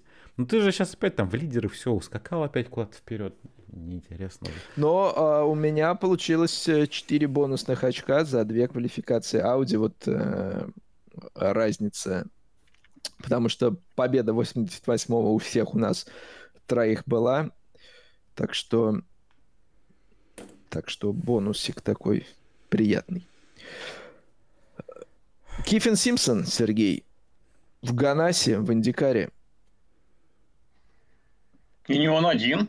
Не он один, да, но это вот, скажем, из э, свежайших э, новостей э, Симпсона можно э, видеть по-прежнему в э, гонках прототипов LMP2, в том числе в европейской серии Лиман, достаточно неплохо он там э, едет и выступает. Ну вот э, дальше э, в Индикар. Вообще в Индикаре большое количество таких трансферов и переходов. Мы их э, эпизодически вот так вот подсвечиваем, когда они э, когда они их объявляют. Но я честно скажу, в голове все, все вот эти моменты несколько уже перепутались, кто там куда э, пошел, ушел, перешел. Э, сейчас время НФЛ, как ни крути, да, Сергей? А, сентябрь, ну да, насколько я помню, да. Вот. Ну, уже втор, второй тур уже был, вторая неделя. Ну, я помню, что первый обычно совпадал с финалом Индикар, по-моему, да? Да, да. Эм... Мы говорили в одном из наших выпусков, что вот был вопрос относительно Meyer Shank Racing и их будущего в гонках на выносливость в старшем классе э, в GTP с прототипом Acura. И тут было такое заявление от Уэйна Тейлора, который в следующем сезоне собирается выставлять две машины. Мы говорили, что вот вопрос — это обе две машины от Acura останутся, и они будут э, все у Уэйна Тейлора, или Acura расширится до трех машин. В общем, сам Уэйн Тейлор говорит, что он ну, видит ситуацию так, что они будут единственной командой, представляющей японского производителя. Так что э, еще один знак вопроса над программой Merchant Racing в, в IMSI мы ставим. А сам Уэйн Тейлор заявил, что в Дайтоне у них в экипаже будет э, ни много ни мало некий действующий пилот Формулы-1, но кто пока неизвестно. Э, я почему-то подумал про Магнусона, но опять же, кто знает. Кто знает. Эм, Шейн Ван Гисберген все-таки, как и ждалось. Подписал на 24 год э, в Наскаре с командой Trackhouse. А железным дамам, как выяснилось, не хватает лошадиных сил. Потому что программа Iron Dames теперь имеет ответвление и в я правильно, выездки, да, выездка это называется. В общем, чуть не сказал в лошадином спорте. Как это правильно называется? Это меня сейчас закидает. В общем... Выездка. Выездки, ну да, выездки. Ну просто не, не все поймут, что такое выездка, когда не звучит слово лошадь или лошадка. Вот не может не пройти правильная ассоциация. Но вот теперь у железных дам и там есть своя программа. Вот, так что, кстати, автоспорт и, ну, выездку не знаю в какой степени, а вот скачки, да, что объединяет, э, что чем легче наездник, тем э, проще лошади, поэтому мы помним все вот эти истории вокруг похудения перед Лиманом и похожими много похожих ситуаций в э, скачках уже на лошадях. Вот такие дела творятся э, в мире. Из э, прошедших выходных, пока мы не перешли еще к, к делам предыдущего уикенда, в Super GT была достаточно интересная ситуация. На финише в зачете GT300 у лидирующей Toyota кончилось топливо, их Honda прям на черте обогнала, э, отобрала победу, э, расстройству предела не было, но потом Honda команда Абгараж э, дисквалифицировали и все-таки победу вернули э, команде, которая высохла на финише, но смотрелось все, конечно же, так достаточно драматично. В старшем классе тоже, кстати, были дисквалификации, там износ планки, дорожный просвет, все вот эти э, вещи, как любят поклонники автоспорта, когда посмотрел, порадовался, а потом э, раз и, нет. Тут э, была ситуация, когда Сергей Саврасов э, на какой же это гонке? На... Сейчас я вспомню, какая это была гонка. А, это как раз был GT World Challenge в Хокенхайме. Помните, мы обсуждали ситуацию, Илья, с тобой мы обсуждали, когда Феррари подтолкнула Audi, на подиум заехала, а в итоге потом э, Феррари плюс одну секунду. Вот. Э, и Сергей запустил фотографию, э, как раз, по-моему, Альберт Коста на подиуме. Я ему в комментариях написал, что ну, не недолго, недолго музыка играла. То, что дисквалифицировали. Да. Вот штрафик. Так что это, конечно же, классика такая автоспорта. Вот. Э, но что касается конкурса наших прогнозов, то протесты все только спустя 15 лет. Только спустя 15 лет принимаются. Раньше, раньше как. Дожить бы. Да. Также в прошедшие выходные э, в Барселоне состоялась э, гонка 24 часа как-то ни странно, Барселоны. И примечательна она тем, что э, в ней принимал участие Вячеслав Гутак. Ехал на Мерседесе категории GT2.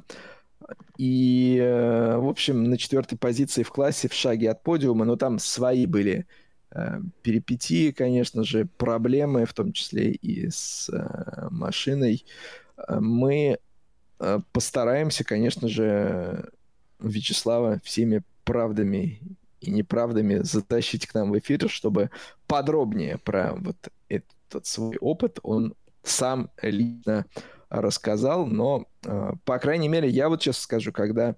Ну, 24 часа Барселоны такая гонка, за которой можно последить, э, но многие, например, не следят, потому что это все-таки не 24 часа Лимана, да, не 24 часа СПА, но когда узнал, что Вячеслав поедет, прям так воодушевился и по возможности э, последил за тем, как там обстояли дела. Вот. Сегодня интересный момент был. Мне э, ютубчик подкинул хайлайты гонки 24 часа Барселоны. И я как-то между делом, они у меня играют, э, я их краем уха слушаю, краем глаза посматриваю, и что-то не понимаю, про какую шикану они говорят. Без шикана же уже в этом году трасса причем и почему Роб Хафф вообще говорит Роба Хаффа, я что-то не помню или был, но я его не видел. Потом присмотрелся, а я смотрю хайлайты прошлогодней прошлого сезона. Вот, спасибо, что не в конце часа, потому что хайлайты длинные, и убить столько времени вот так вот э, я был Абсолютно. А ютубчик любит, кстати, готов. у него есть такая тенденция, он тебе может неожиданно между хайлайтами минувшего уикенда сунуть какой-нибудь там, знаешь, двух-трехлетней давности неожиданно что-нибудь. Это не сразу смекаешь, на самом деле. Особенно, если ты вот просто, ну, даже не включаешь вручную, не читаешь, ты просто там рандомно все это воспроизводится, то да. Дамир Камал вопрос дает интересно. А есть ли гонки больше, чем 24 часа, например, 48? Да. 25 часов спа. И была, по крайней мере, такая гонка. Не знаю, правда да. ли она сейчас. Но э, такое было. И, по-моему, кстати говоря, не только в спа, где-то еще тоже, по-моему, 25-часовые такие вот Да, но вот так, чтобы 48, такого я, честно говоря... Александр под, подсказывает, 25 часов да. Тандерхилла. Вот, да, вот там еще, да. А, в свое время американцы это называли 36 часов э, Флориды, когда 24 э, часа Дайтоны, а затем 12 часов Себринга, и это как бы вот э, предлагали в таком формате поучаствовать и считать это 36 часов Флориды. Но это все-таки такое более просто такое красивое название. Я а. попытался сейчас себе представить 48-часовую гонку. Это, ну, как бы понятное дело, что, наверное, если бы такой опыт проведения был, то как бы для нас это было бы чем-то, может быть, не, ну, не рядовым, по крайней мере, но это укладывается в рамки разумного. Но когда ты видишь, что происходит по истечении суток с эм, автомобильными гонщиками, механиками, организаторами маршрута, ну, такой думаешь, ну не, ребят, давайте это оставим просто в рамках больной фантазии. Дамир, ничего личного, извиняюсь, если что, это не про вашу фантазию, а так в целом. Э, Сергей, а ты не знаешь картинговых таких 48-часовых гонок не, не делали? Мне кажется, это... Наверное, нет. Это, ты мне кажется... у нас? Ну, в целом просто мало, потому что, ну, как бы вот э, в большом автоспорте я с трудом себе это представляю, может быть, в картинге... Нет, ну, на самом деле, в картинге вообще, в общем, ну, там, если говорить о суточных, 24 часа Дубая знаменитая такая гонка для, ну, в первую очередь ориентированная на любителей и прокатчиков. А, я даже вот кроме нее и не знаю, есть ли еще суточные такие международные картинговые соревнования. Ну, не обязательно У нас, допустим, достаточно популярная э, тема, в частности, вот на московских картодромах среди, опять же, любителей в э, прокатных турнирах устраивать длинные гонки. Но вот сейчас в конце сентября будет э, 10-часовая на маяке. Вот я не знаю, на маяке проходили суточные? Наверное, нет, да? Хотя там приобретение есть там, в принципе. Условия позволяют ехать и в темное время.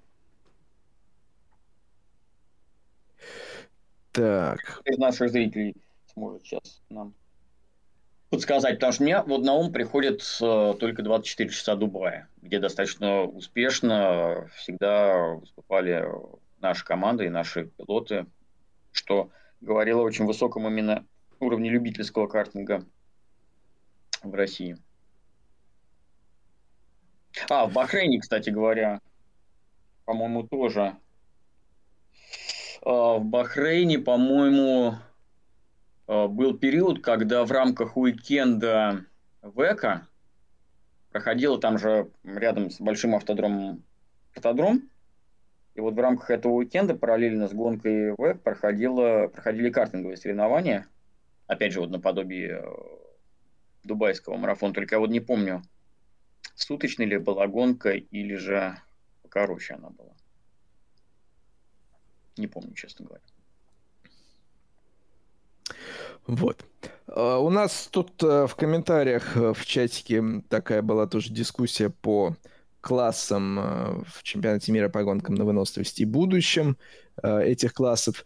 Я, честно скажу, в прошедшие выходные зацепил концовку ну, где-то около полутора часов имсы в Индианаполисе гонялись. И в целом, вот, наверное, на этом этапе сезона, в сезоне осталась одна гонка, я бы сказал, что мне вот система классов, которая сейчас в IMC есть, как-то не очень заходит. Потому что, ну, от LMP3 в следующем году откажется. Про GTD Pro и GTD, да, когда на технике GT3 э, машины едут, но у них два разных зачета и нет абсолюта, э, а машины при этом могут быть вот так вот ехать в перемешку, при этом они все в разных зачетах, и, в общем, не очень мне лично это заходит. Да, здорово, и старший класс GTP, соответственно, в LMP2 и в, в LMP3, что там происходит даже в трансляции, не всегда этому большое внимание уделяют. Есть, есть куда расти. Но вот мне все-таки хотелось бы, мне кажется, это абсолютно логично. Не знаю, может быть, вы со мной не согласитесь, чтобы GTD Pro не было отдельного зачета, чтобы был бы абсолют и GTD да, для проамовских э, экипажей. Если проамовский экипаж опережает э, про экипаж, значит, он выше него в абсолюте стоит, а не то, что он э, как бы никак не влияет на позиции про экипажа. То есть получается, да, зачастую сейчас у вас э, машина младшего зачета может финишировать выше вас, если вы едете в про экипаже, но при этом вы все равно будете победителем гонки в своем классе. Но это странно. Вот у Стефана Ротеля, мне кажется, абсолютно логичная система. Выиграл серебряный, значит, на подиуме абсолютно будет стоять серебряный. Он и в своем классе победил, и в абсолюте победил. А ты из uh, про экипажа. Если ты второй, значит ты второй. Из тебя объехал серебряный, но ну, извини, что он тебе объехал. Как бы победу тебе никто не даст. Мне кажется, это логично. Все остальное только запутывает и зрителя. Да, понятно, что, может быть, ты раздаешь больше кубков, там и командам приятней, и пилотам приятней, но как зрителю мне это не очень заходит. А Porsche мы поздравляем с дублем.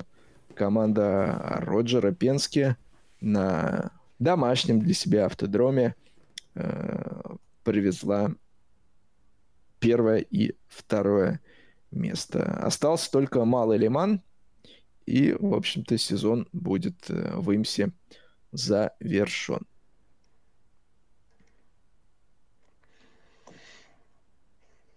Так. Что поделать? Осень, осень. Осень. Да. Осень. И листья сбросил. Европейская серия Лиман в э, ближайшие выходные проведет этап в СПА.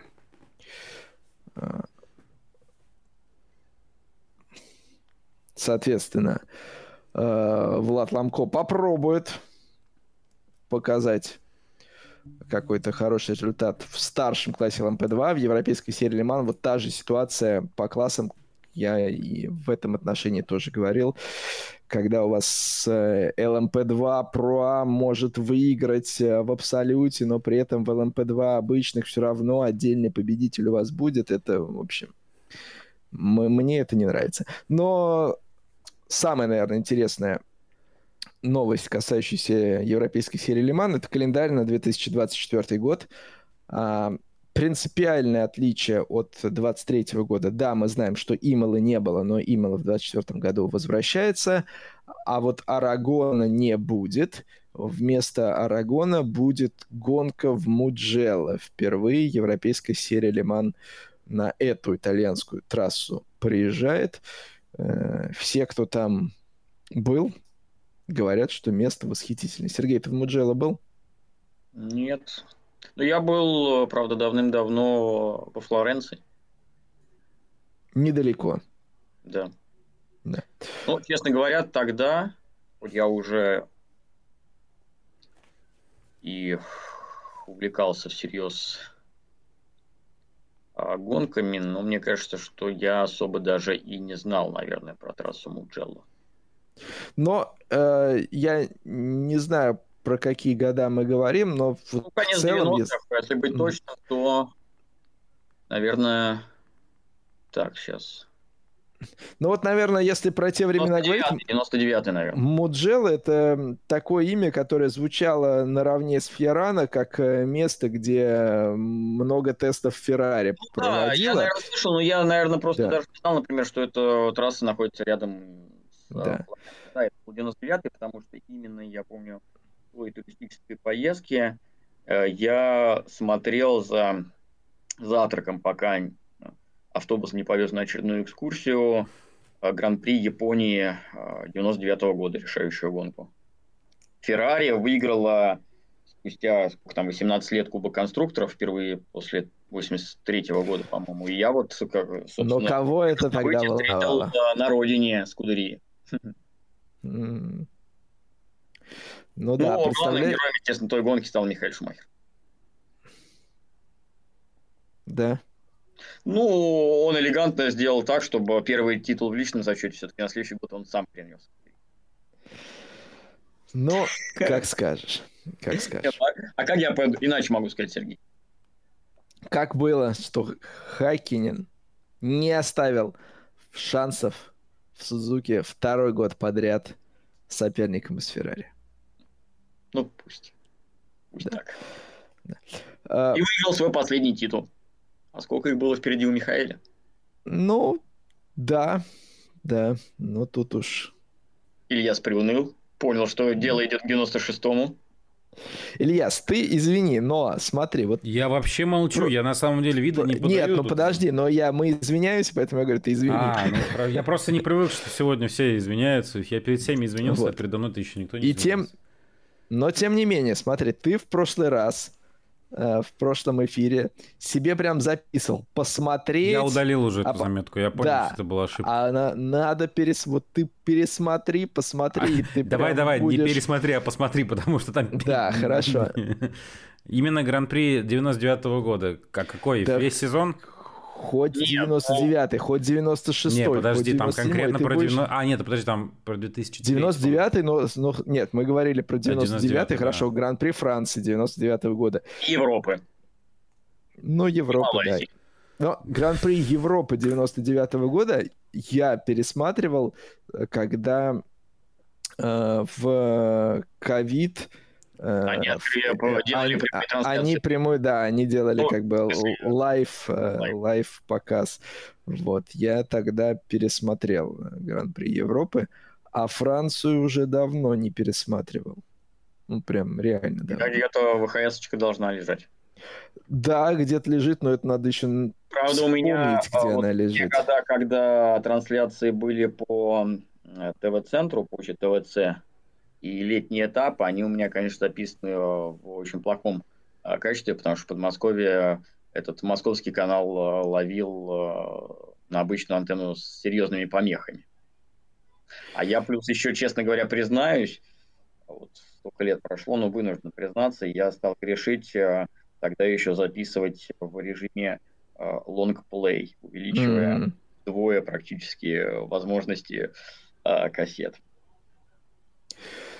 Да. Продолжительность их пленки. Подожди, а вот смотри, я сейчас уже не помню, вот ты записываешь в этом режиме, да. а воспроизводить на других устройствах с этим не возникает проблем потом?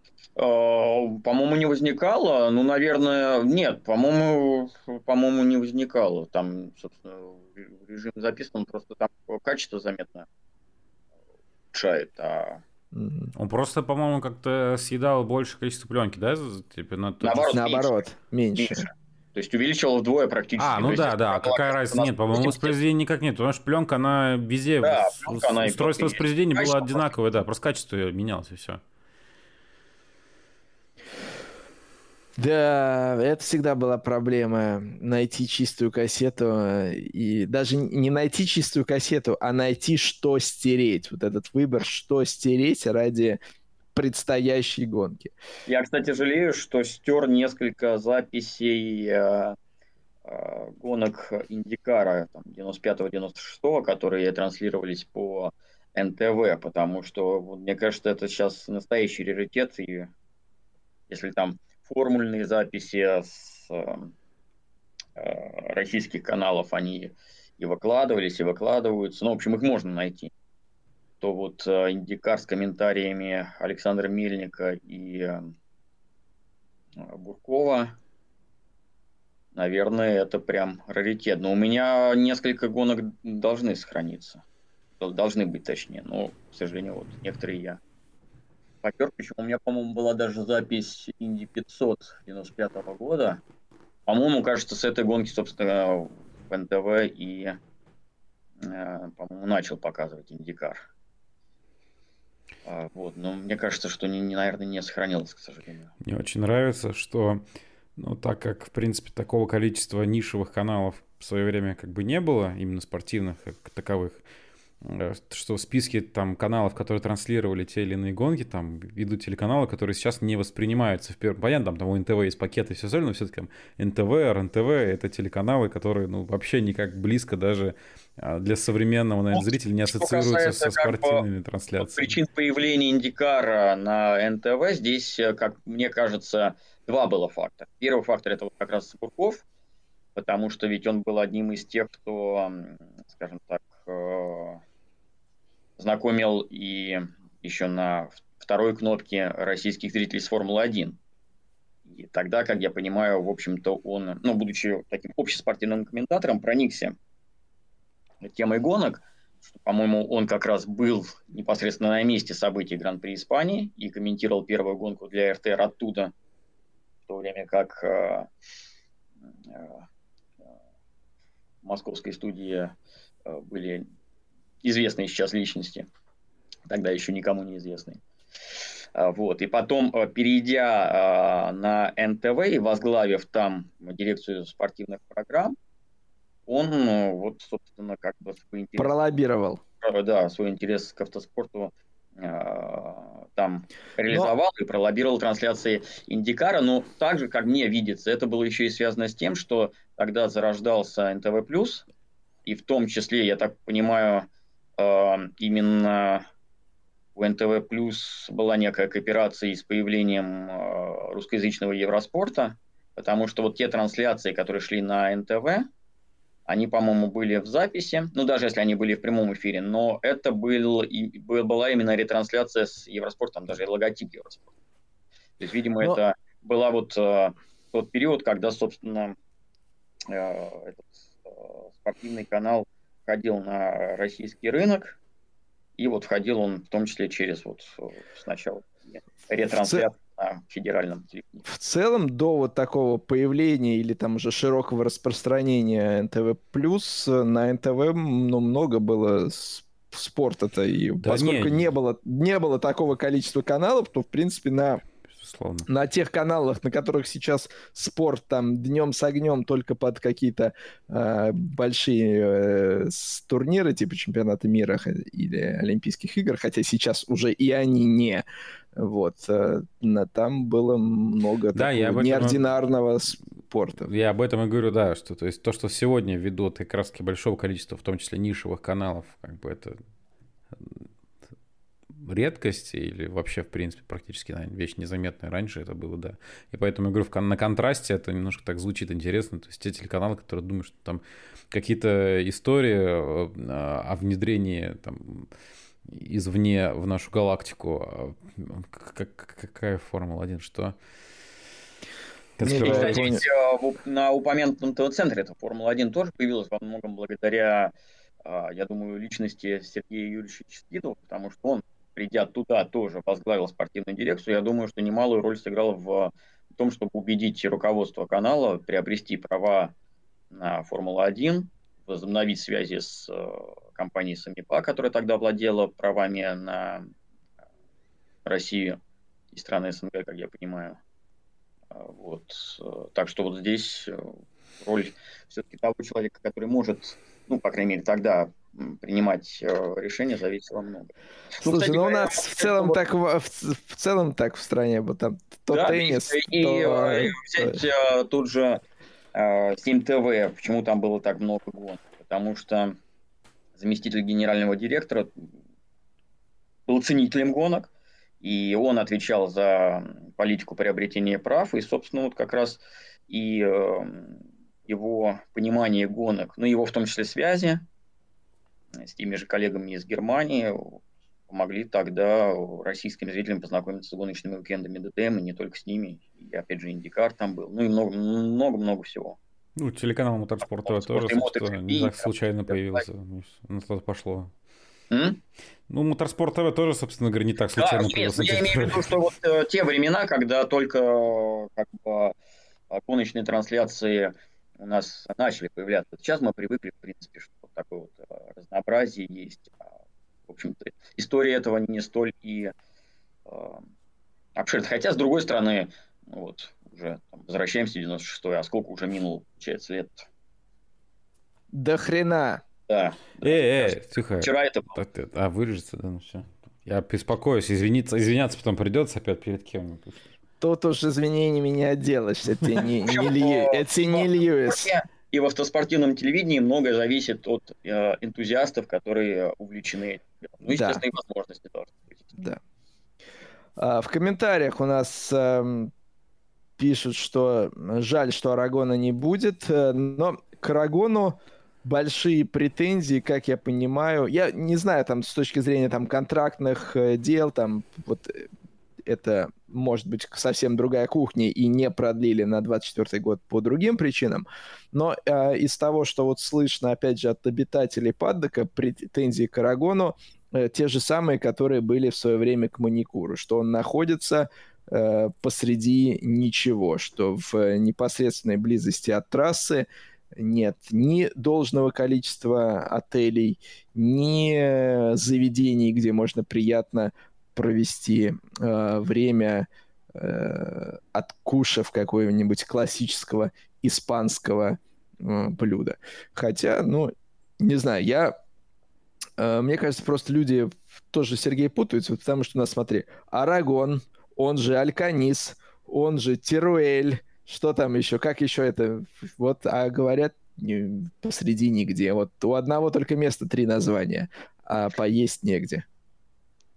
Ну, Тируэль это, по-моему, наз... а нет, название провинции Арагон, да, э, Альканис э, ближайший э, населенный пункт, ну, собственно, не ближайший, а там, где трасса и находится, а Тируэль это ближайший, такой уже более крупный населенный пункт. Я не думаю, что, опять же, вспоминая тоже из тех же примерно годов, опять же, туристскую поездку уже не в Италию, а в Испанию, ну, тогда мы вообще к этому были непривычны, и поэтому поражало то, что на э, любой заправке-то можно было поесть. Сейчас, в общем, Но у, у тебя просто запросы разные, понимаешь? Одно дело... Ну, я помню, можно, вот, она, можно вкусно выпить э, кофе с выпечкой. вынесли, что можно было, я не знаю. Да, ну а, а там или... Человек, как бы, что можно было наесться всем автобусом, собственно. Да, тут как бы но это уже кому-то это не, не прокатит. Но,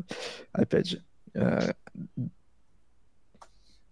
ну, что ты скажешь? Я, сказать, я опять что... же не, не на... сейчас мы сейчас, Сергей, я извинюсь, да. не надо думать, что мы всех там наших коллег называем зажравшимися, кто и что они все вот э, нет, многие на самом деле и э, едят и пьют на заправках, потому что по-другому просто времени нет и в общем живут в достаточно стесненных условиях в рамках пребывания на тех или иных этапах и не жалуются, а радуются. Но есть э, и иные ситуации.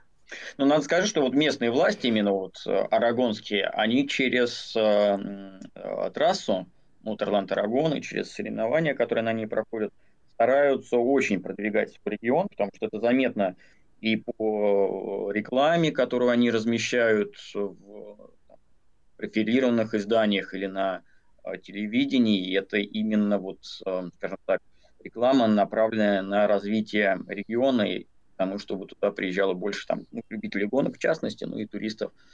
Но вообще. вот в свое время, когда формула Рено 3,5 там гонялось, они же прям, вот у них этот Motorland Aragon, он везде был, даже вне, вне этапов непосредственно там, он везде. Понятно, что, естественно, корни серии испанские, организаторы испанцы, они, в общем, с испанскими какими-то властями, регионами сотрудничали в большей степени, но, да, действительно, такое э, присутствовало. Какая же была классная гоночная серия Формулы 3. Ну и опять же, взять тот же этап э, Гран-при Арагона MotoGP, в отличие, например, от э, Гран-при Франции 90-х годов Формула-1 Мания Кури, всегда трибуны переполнены. Значит, нет таких больших проблем, как туда доехать, где разместиться так далее. Мотогоны, Сергей, ты с этого начал сегодня. Они, тем более в, в Испании, они доедут. Их там... Их там сколько? Азиатская серия Лиман опубликовала предварительный заявочный лист, э, ну, скажем так, заявочный лист, ну, список участников э, на сезон. А, и там всего три команды пока в LMP3, но там есть команда 99 Racing. Та самая, за которую в прошлом сезоне в азиатской же серии Лиман выступал Никита Мазепин. А... Ох, могла быть Сергей мега-бомба буквально сегодня-завтра, но она, к сожалению, не случится. И опять же, я возвращаю ваше внимание к э, тому, что у меня находится за спиной. Дорогие, что же написано на этой жилетке? А я хотел... Сергей, ну про Russian Endurance Challenge мы позже поговорим. Ну, наконец-то.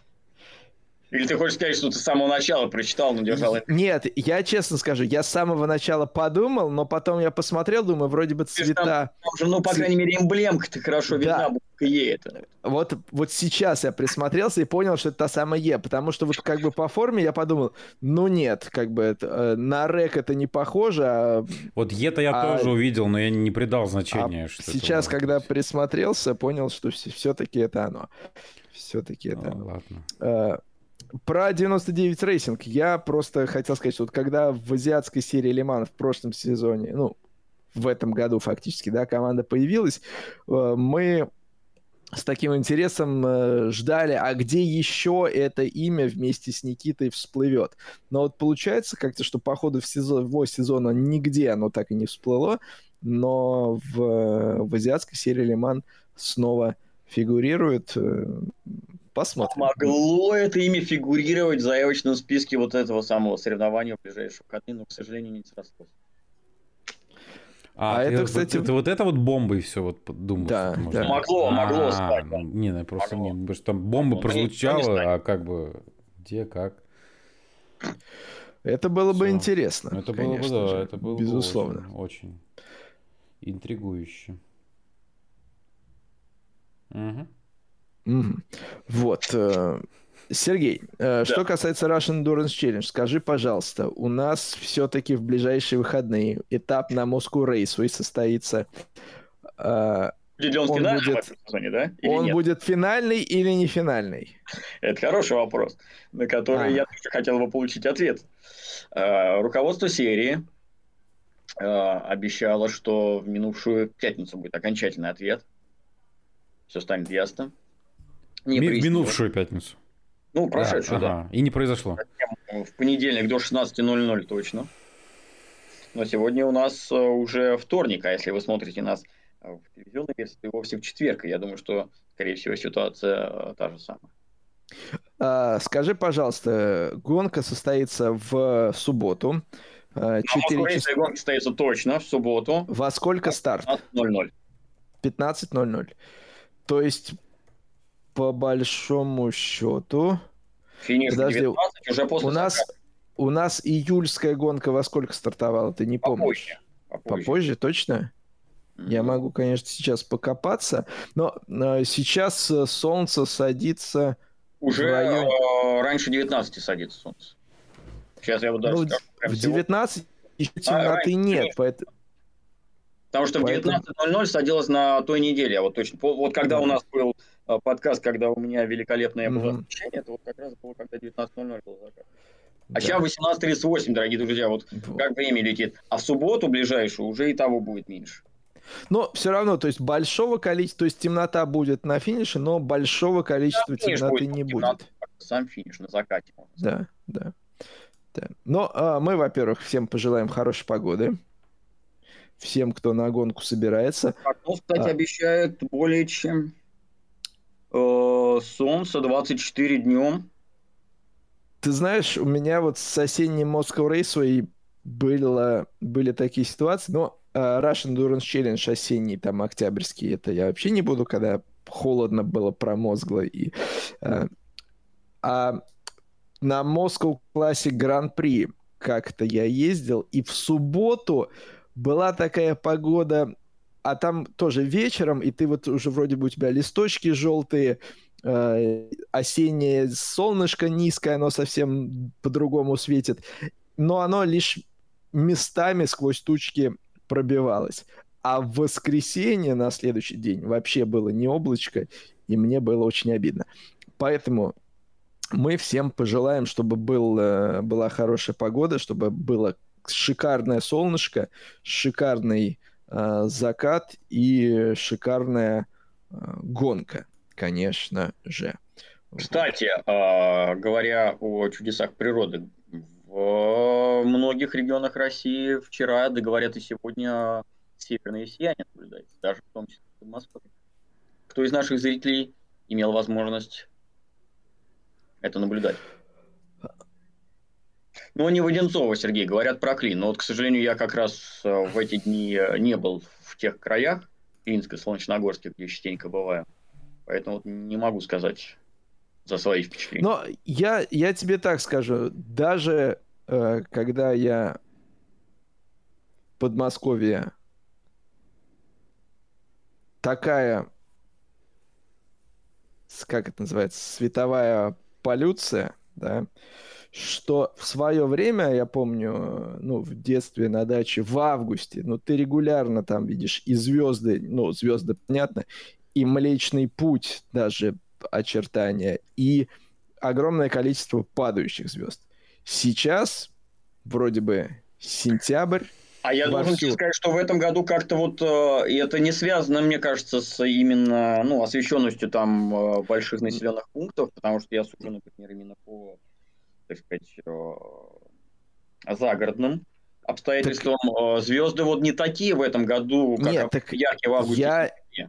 Я звезды уже не те, не то что в 96-м. Ну, Согласен. Да, наверное, в этом Согласен. Дело. Нет, Сергей, я именно говорю не про населенный пункт, а даже когда ты находишься за городом, О, да. то по горизонту все равно вот настолько сильная э, засветка идет, что даже вот в сентябре, я вот, грубо говоря, в школьные годы, я уже вот все, 1 сентября, и ты больше э, э, на звезды не смотришь уже. А понятно, понятное дело, да, что в сентябре они значительно э, ярче, небо значительно темнее, и, в общем, вот оно все должно быть и Млечный Путь, и падающие э, и загадывай желание не хочу. Но вот как-то, не знаю, может быть, я кто-то скажет, что я не провожу столько времени под звездным небом на улице. Но тут как бы можно согласиться, а можно и поспорить. Но что я точно могу сказать, что раньше, вот в детстве, увидеть спутник в небе, это была редкость. Ну, как бы, а сейчас ты вот как бы голову поднял, и они у тебя кругом да? такие, да. Я, я один раз я имел прошу. счастье, ну это в том году было наблюдать череду спутников. Возможно, это спутники Илона Маска, которые летали так вот активно они прям друг за дружкой, так, знаешь, там штук так 10, то есть прям помаргивая, так скакали. Но я не думаю, что это Санта-Клаус так рано решил это. Помаргивая? Не, не помаргивая. А, мне просто сказал, что сказал помаргивая. Ну, может, я сказал, нет, они монотон, то есть ну, постоянный свет, то есть они прям так... Встречал ли кто из вас в небе неопознанный летающий объект? Если Слушай... отталкиваться от того, что НЛО это в принципе неопознанный летающий объект, и под него можно приписать любое, то, что ты не можешь никак идентифицировать, а просто это что-то светится, в принципе, прям сейчас. Я видел странную фигню. которую как бы объяснить э, ни у меня, ни у там других э, взрослых, которые тоже ее наблюдали, не получалось. Причем было это было... Дневное или темное время? Это было днем, и это так. висело в воздухе, но, понимаешь, проблема в том, что, э, э, ну, понятно, что любой там объект, там какой-нибудь метеорологический зонд, который подсвечивается солнцем, он будет как бы, может быть, ярко виден. Но изюминка в том, что э, вот световая форма имела, ну, свет был в форме кольца. То есть вот по кольцу светло, а как бы в середине э, дырочкой. И Но вот это было именно... до эпохи мобильных устройств, фотоаппаратов. Да, конечно, конечно. Пошло. Ну, не, фотоаппараты тогда уже существовали. Нет, фотоаппараты, я говорю. Так, да, нет, мобильных устройств тогда еще даже не было. Вот. И как бы, ну, понятно, что никто не, не кричал там, не думал, что это НЛО но при этом все пытались понять, ну, если это там какой-то зонт или что-то, то почему он так подсвечен, он, он как бы должен иначе как-то смотреться. Вот, и, в общем, к единому мнению никто не пришел. А еще в свое время на проспекте Вернадского открыли Макс-клуб. Вот, и ему на крышу установили три прожектора мощных, которые включали, и они крутились, и, соответственно, били в небо. Если была облачность, то они прям ходили по облакам. И помните, была такая программа «Времечко», и в эту программу «Времечко» регулярно принимали звонки э, телезрителей. Практически то же самое, что делаем мы в жестком составе, только мы не звонки принимаем, а просто комментарии, друзья, которым мы всегда рады. Может, так вот, звонки? Uh, вот в программу «Времечко» позвонили... Не подкидывай ему идеи, ты что, молчи. Кто-то из зрителей говорит, я вот в районе там проспекта Вернадского наблюдаю НЛО, в небе там свечение туда-сюда. Следом звонит другой зритель и говорит, да вы что, это просто прожекторы Макс-клуба, расслабьтесь. Вот, так что такие истории. Может быть, это было построено специально, чтобы сделать данному клубу рекламу такую? Да. Ну, Слушай, ну это, это были 90-е, да, конечно, он светился. Потом там, по-моему, кого-то мочканули и как-то на этом закончилось. Как вот. связан клуб, прожектора, звонок и мочканули, не знаю, но он ладно. прям история... за моей музыкальной школой находился. Шикарно вообще просто. И прожектора из балкона. Такой вот. компании рос Сергей и учился. Ну, а я так скажу, что до сих пор как бы э, у людей в районе вот там, где Макс Клуб, там уже его давно нет, но все равно вот это здание, там магазин, еще что-то там, ветеринарка там находится, все равно говорят, что называют это Макс Клуб, потому что прожектора лупили, так что во времечко люди звонили. Вот оно как. Вот оно в ближайшие выходные ДТМ проводит э, седьмой этап на трассе Шпильберг в Австрии. Сергей показывает кепочку ДТМ, которая у него э, есть.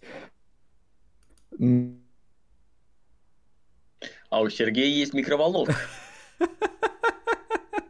Я на самом деле замечаю, что все по графику. То есть вот прям действительно есть какой-то определенный промежуток времени, в который там чаще всего эти проблемы начинаются. Не, ну логично, вот люди привыкли в определенное время включать микроволновку, чтобы приготовить себе еду, соблюдают график. Ну, может, я не знаю, там э, в это время какая-то там как это говорят, электричка прибывает, и вот большое количество. Говорят, людей. моментные бури в эти дни большие. Собственно, да, с этим на протяжении последних пяти лет, каждый вторник.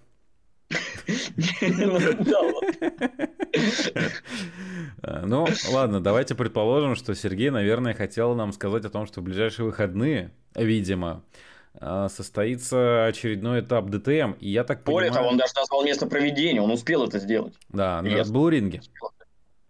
А, и правильно ли я понимаю, что это один из финальных буквально этапов Предпоследний. этого... Предпоследний, Предпоследний, да? То есть да. потом у нас, в принципе, финал, и напомним, что на прошлом этапе э, Мирко Бартолотти вырвался в лидеры в чемпионате. Причем преимущество, конечно, относительно соперников настолько минимально, и с учетом, в принципе... Там как, он сначала потерял лидерство, Сначала а потом потерял, потом вернул его, да. То есть, по сути, за один уикенд он успел расстаться. Смотри, как Сергей нас внимательно слушает, обрати внимание. Да, вообще, на самом деле, никогда такого еще не было, чтобы Сережа мог долго молчать. Вот. Это шутка. Конечно, Сергей, извини, извини, ты наш, наверное, не слышишь, но мы перед тобой извиняемся. Вот. И, наверное, по сути, э, главная-то новость с предстоящим этапом связана с возвращением одного из гонщиков. Причем на... Вообще решил. Подождите, сейчас вернусь. А, вот. Знаешь, что самое интересное? Мы сейчас с тобой это обсуждаем, а он же все это заново начнет говорить, потому что мы потом из этого программу делаем. Ну ничего, закрепим а, Андрей Колдерелли. Да. Причем мне понравилось на самом деле, на какой машине он будет. Даже не сама машина, а ливрея, которая представлена э, командой Grasser Racing. Вот что... Так, а вот ливрею я не видел, Ты не изучал, а что а, там особенно? А, ну, она золотая. Прям золотая. Прям золотая, то есть там прям преобладает э, золотой цвет. Я даже сейчас могу вам, уважаемые... А, вы перед ноутбуком, если, то зайдите на сайт прям DTM, и на главной прям странице, если прокрутите э, вот прям, вот прям чуть-чуть совсем вниз, то прям видите название статьи Golden DTM Debut. Угу, mm да. Да, и Нет. я могу сказать, что мне прям очень нравится эта ливрея. Мне кажется, она будет очень сильно выделяться на самом деле из всего пилотона яркого. Сереж, мы уже все обсудили ДТМ, все, делаем прогнозы и погнали. Обсудили ДТМ, подожди. Я подожди. же говорю, так сейчас и будет. Я на каком месте оторвался? Да, собственно говоря, ДТМ, Red Bull Ring и все. Этап пройдет Шпильберг. И все. На этом мы закончили выступление. Да. Да. Да. Но э, если вы про Андрея Калдарелли все красиво сказали, то я очень уже... Красиво. Очень красиво, очень красивая мы, машина. Мы обещали зрителям, что материал э, ты закрепишь для нас. Да. Для зрителей. Да. Андреа Калдарелли не только на Шпильберг, но и на Хокенхайм его подтвердили. Так что достаточно сильное усиление. Мне кажется, Команде это важно. Да. Uh, но для них Австрия домашняя, соответственно, гонки, а Хокенхайм не домашняя.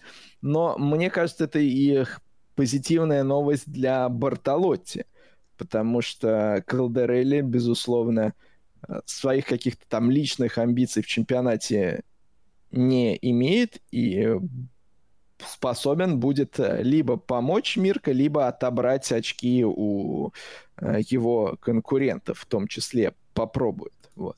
Так что с этой точки зрения, мне кажется, Бартолотти и Франк Перера, и Андре Калдерелли, которые теоретически могут, но, конечно же, на э, Калдерелли надейся, а сам не плашай. Ну, вот, с э, учетом плотности таблиц там вообще все так на грани, да. То есть, мне кажется, да. надеяться только на Колдерелли это уже совсем уж из Кстати, интересно, Но... что для обоих главных соискателей титула можно назвать грядущий этап домашним, потому что, ну, Пранин, понятно, он и так австриец, а что касается Бартолотти, хоть он и является э, итальянцем, но проживает он в Вене.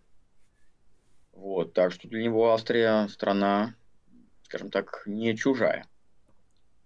Вот. И с точки зрения чемпионата, Ильяс, ты сказал, что небольшой отрыв, теоретически Бартолотти может все закончить э, в Австрии уже. Ну, я понимаю, чемпионом. конечно, конечно. Для этого ему нужно отыграть у соперников 47 очков. 47 очков. 47 очков это по-любому нужно выигрывать одну из гонок. А, Потому что если ты даже дважды будешь вторым, это 40 очков, и два, два поула это еще 6, это все равно 46 только, а не 47. Вот. А, Подожди, так почему... что... Сколько ты сказал?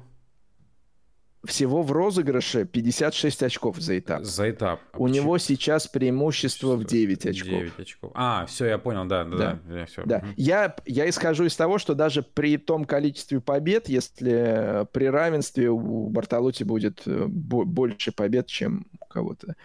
Э, ну, это я допустил, поэтому я именно даже равенство учитывал. В любом случае, это э, маловероятная ситуация, я бы на нее не очень рассчитывал. Что касается Андрея Калдерелли, то он будет в Австрии, он будет в Хокенхайме, он будет за рулем, как э, коллеги уже, конечно, сказали, 19-го автомобиля, которого не было, соответственно, в Закс, на Заксен-ринге. И, в общем, у нас снова плюс к количеству участников. Вот так вот чуть-чуть там плавает. А, была новость, что в 24 году э, в плюс ДТМ... нужно отдельно подчеркнуть очень качественный плюс. Колдарелли все-таки признанный мастер гонок Гран-туризма заводской, так же, как и Бертолотти пилот Ламборгини, поэтому он вполне может сходу привести очень сильный результат. Э, несомненно, и если раньше мы могли сказать, ну да, окей, там, допустим, те, кто помнит успехи Калдерелли в 2019 году в GT World Challenge, когда они э, брали на Ламборгини все, э, Сейчас DTM гоняется на тех же шинах Pirelli, что GT World Challenge, пусть и у Андрея в этом сезоне нет программы в, в европейском GT World Challenge полноценной, хотя вот он тут появлялся. Тот же BOP, так что вот такой адаптации, когда раньше люди говорили, что да, ты приходишь из э, SRO-шной серии в DTM на Мишлен, ты пересаживаешься фактически в другую машину, потому что настолько большие различия по, по шинам, что тебе нужно приспосабливаться к этому. Здесь такой разницы сейчас уже нет, поэтому э, в этом плане конечно же, есть возможность взять и с листа показать. Если Максимилиан Пауль смог за рулем этой 19-й машины вот так вот на Нюрнбург-ринге сделать, то уж Калдерелли-то э, тем более. Но это не факт, потому что, опять же, э, нельзя сказать, что Андреа на голову выше всех тех, кто в ДТМ присутствует. Да, он, его можно с ними сравнивать, конечно же, но не то, что он прям придет и как детский сад всех раскидает. От этого я, от этой мысли я тоже далек. А, была новость, что в 2024 году в DTM собирается команда с двумя Хондами NSX прийти. Э, команда AIM-GT, A и M. Немецкий коллектив. Э, вот так вот э, заявили о своем намерении шагнуть в этот чемпионат. И более того, позиционируют они себя как э, коллектив, не ставящий перед собой задачи извлечения прибыли из гоночных программ, то есть им не нужны гонщики, которые э, приносят бюджет, а значит они э, вольны сажать за руль молодых да талантливых. С одной стороны, это очень похвально, а с другой стороны, вот э, у меня возникает вопрос, место ли ДТМ, это место для таких вот э, программ, где вы молодым даете дорогу. Может быть, э, мы предпочли бы увидеть там того же Марчелла э, и компанию. Понятно, что Марчелло и Honda это как бы... Но вот в целом. Место ли ДТМ для прикатки молодежи? Ну вот, например, Project 1 прикатывает Сандра Хольцема. К нему точно такой же вопрос кстати. Я, мы не против э, новых участников, но вот если бы, Сергей, согласись, если бы тебе сказали, вот мо, за рулем э, какой у него? 50, Нет, 56-й, 56-го автомобиля, да, Сандра Хольцем, или за рулем э, этого же автомобиля Филипп Энг, условно говоря, если брать гонщиков BMW, да, ну, как бы при всем уважении к молодому, мы предпочли бы Филиппа Энга, наверное. Ну да, конечно, тем более, э, ведь мы еще как бы э, помним совсем недавние времена, когда ДТМ был полностью заводским чемпионатом, и там, в общем-то, вообще такого представить э, нельзя было. Молодежь приходила, но это была уже молодежь, которая себя проявила в той же европейской трешке, той настоящей европейской трешке, выиграв там гонки, титулы, и тем самым доказав, что и имеет право э, быть в составе заводской команды. Э, вот. Но времена меняются, и сейчас мы видим, что хоть все-таки, к счастью, основной костяк участников ДТМ это суперпрофессионалы, большинство из них это пилоты заводских команд, заводские, э, пилоты, представляющие производителей, э, но в то же время появляется все-таки чуть больше и тех, кто может бюджет с собой принести,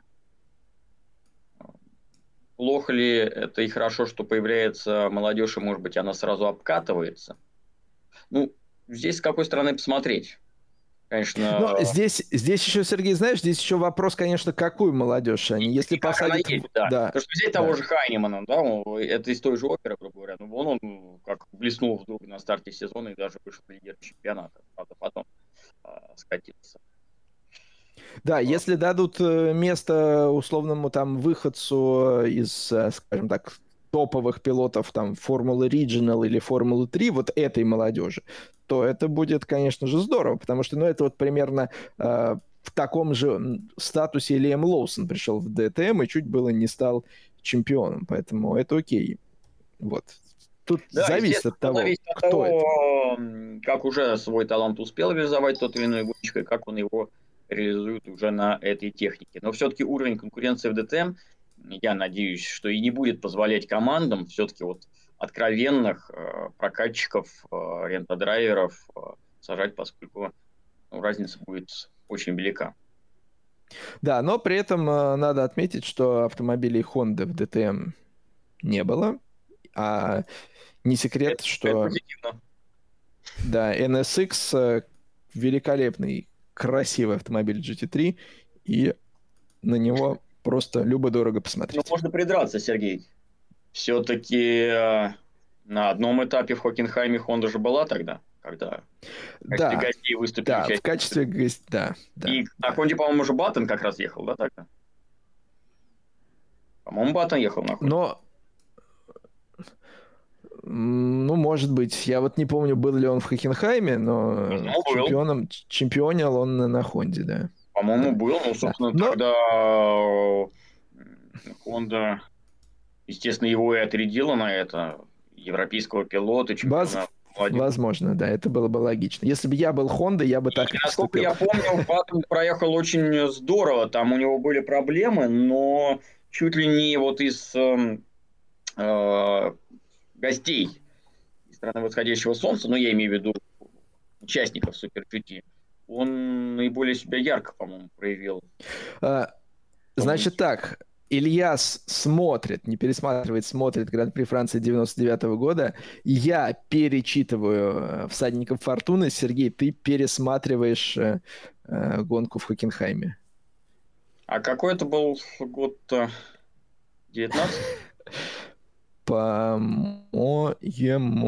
Нет, не 19 20... Не, подожди, 20 уже у нас был ковид. Значит, 18 наверное. Нет, 19 это был. 19 Да, 19 19 да, а вон. Потом да. была гонка мечты. Занял. Первой гонке, да. 9 а во второй 16. Ну, вот, наверное, во второй у него какие-то там проблемы были, а в первый-то он в десятку приехал. Ну, там, правда, конечно, были, может быть, и определенные какие-то и послабления. Я сейчас плохо помню подробности. Но, с другой стороны, остальные э, особо вообще не блистали. Ни Хирокава, что, Сергей, ты аккуратнее, как бы, как бы. Совсем не блистали, ты хотел сказать, да? Ну да, ну вот Хирокава проехал. Ну как, в общем, когда, знаешь, закон, когда, когда называешь фамилию этого японского гонщика, э, частицу «не» лучше перед ним не ставить. Ох, да. Наши прогнозы на предстоящий в Шпильберге этап ДТМ мы э, готовы сделать. И э, начинать, я так понимаю, буду я. Давай. Э, друзья, ваша любимая часть нашей программы, когда вы крупным планом видите мои пальцы. Потому что мы выкидываем Давида Шумахера из наших прогнозов. Да, Uh, в этот раз, uh, мне кажется, значительно более сложной задачей будет предсказать позицию Андрея Калдерелли, и мы попытаемся это сделать. Не менее сложным мне лично представляется спрогнозировать, кто же на этот раз схватит удачу за хвост – но э, мне кажется, что вот череда неудачных этапов для, ДТ, э, для ДТМ, для BMW все-таки должна завершиться. И пусть Шелдон Вандерлинде э, уже как бы практически выбыл из э, соискателей числа соискателей титула, но, может быть, ему удастся на Red Bull ринге удачный уикенд, и он в него вернется. Поэтому Поул и победа Шелдону Вандерлинде на BMW, а Андреа Калдерелли наберет свои первые очки в ДТМ, но будет на 12 позиции. Ильяс, твой выход. А, Шелдона Вандерлинде я планирую поместить на пол а, позицию. BMW сможет взять одну строчку.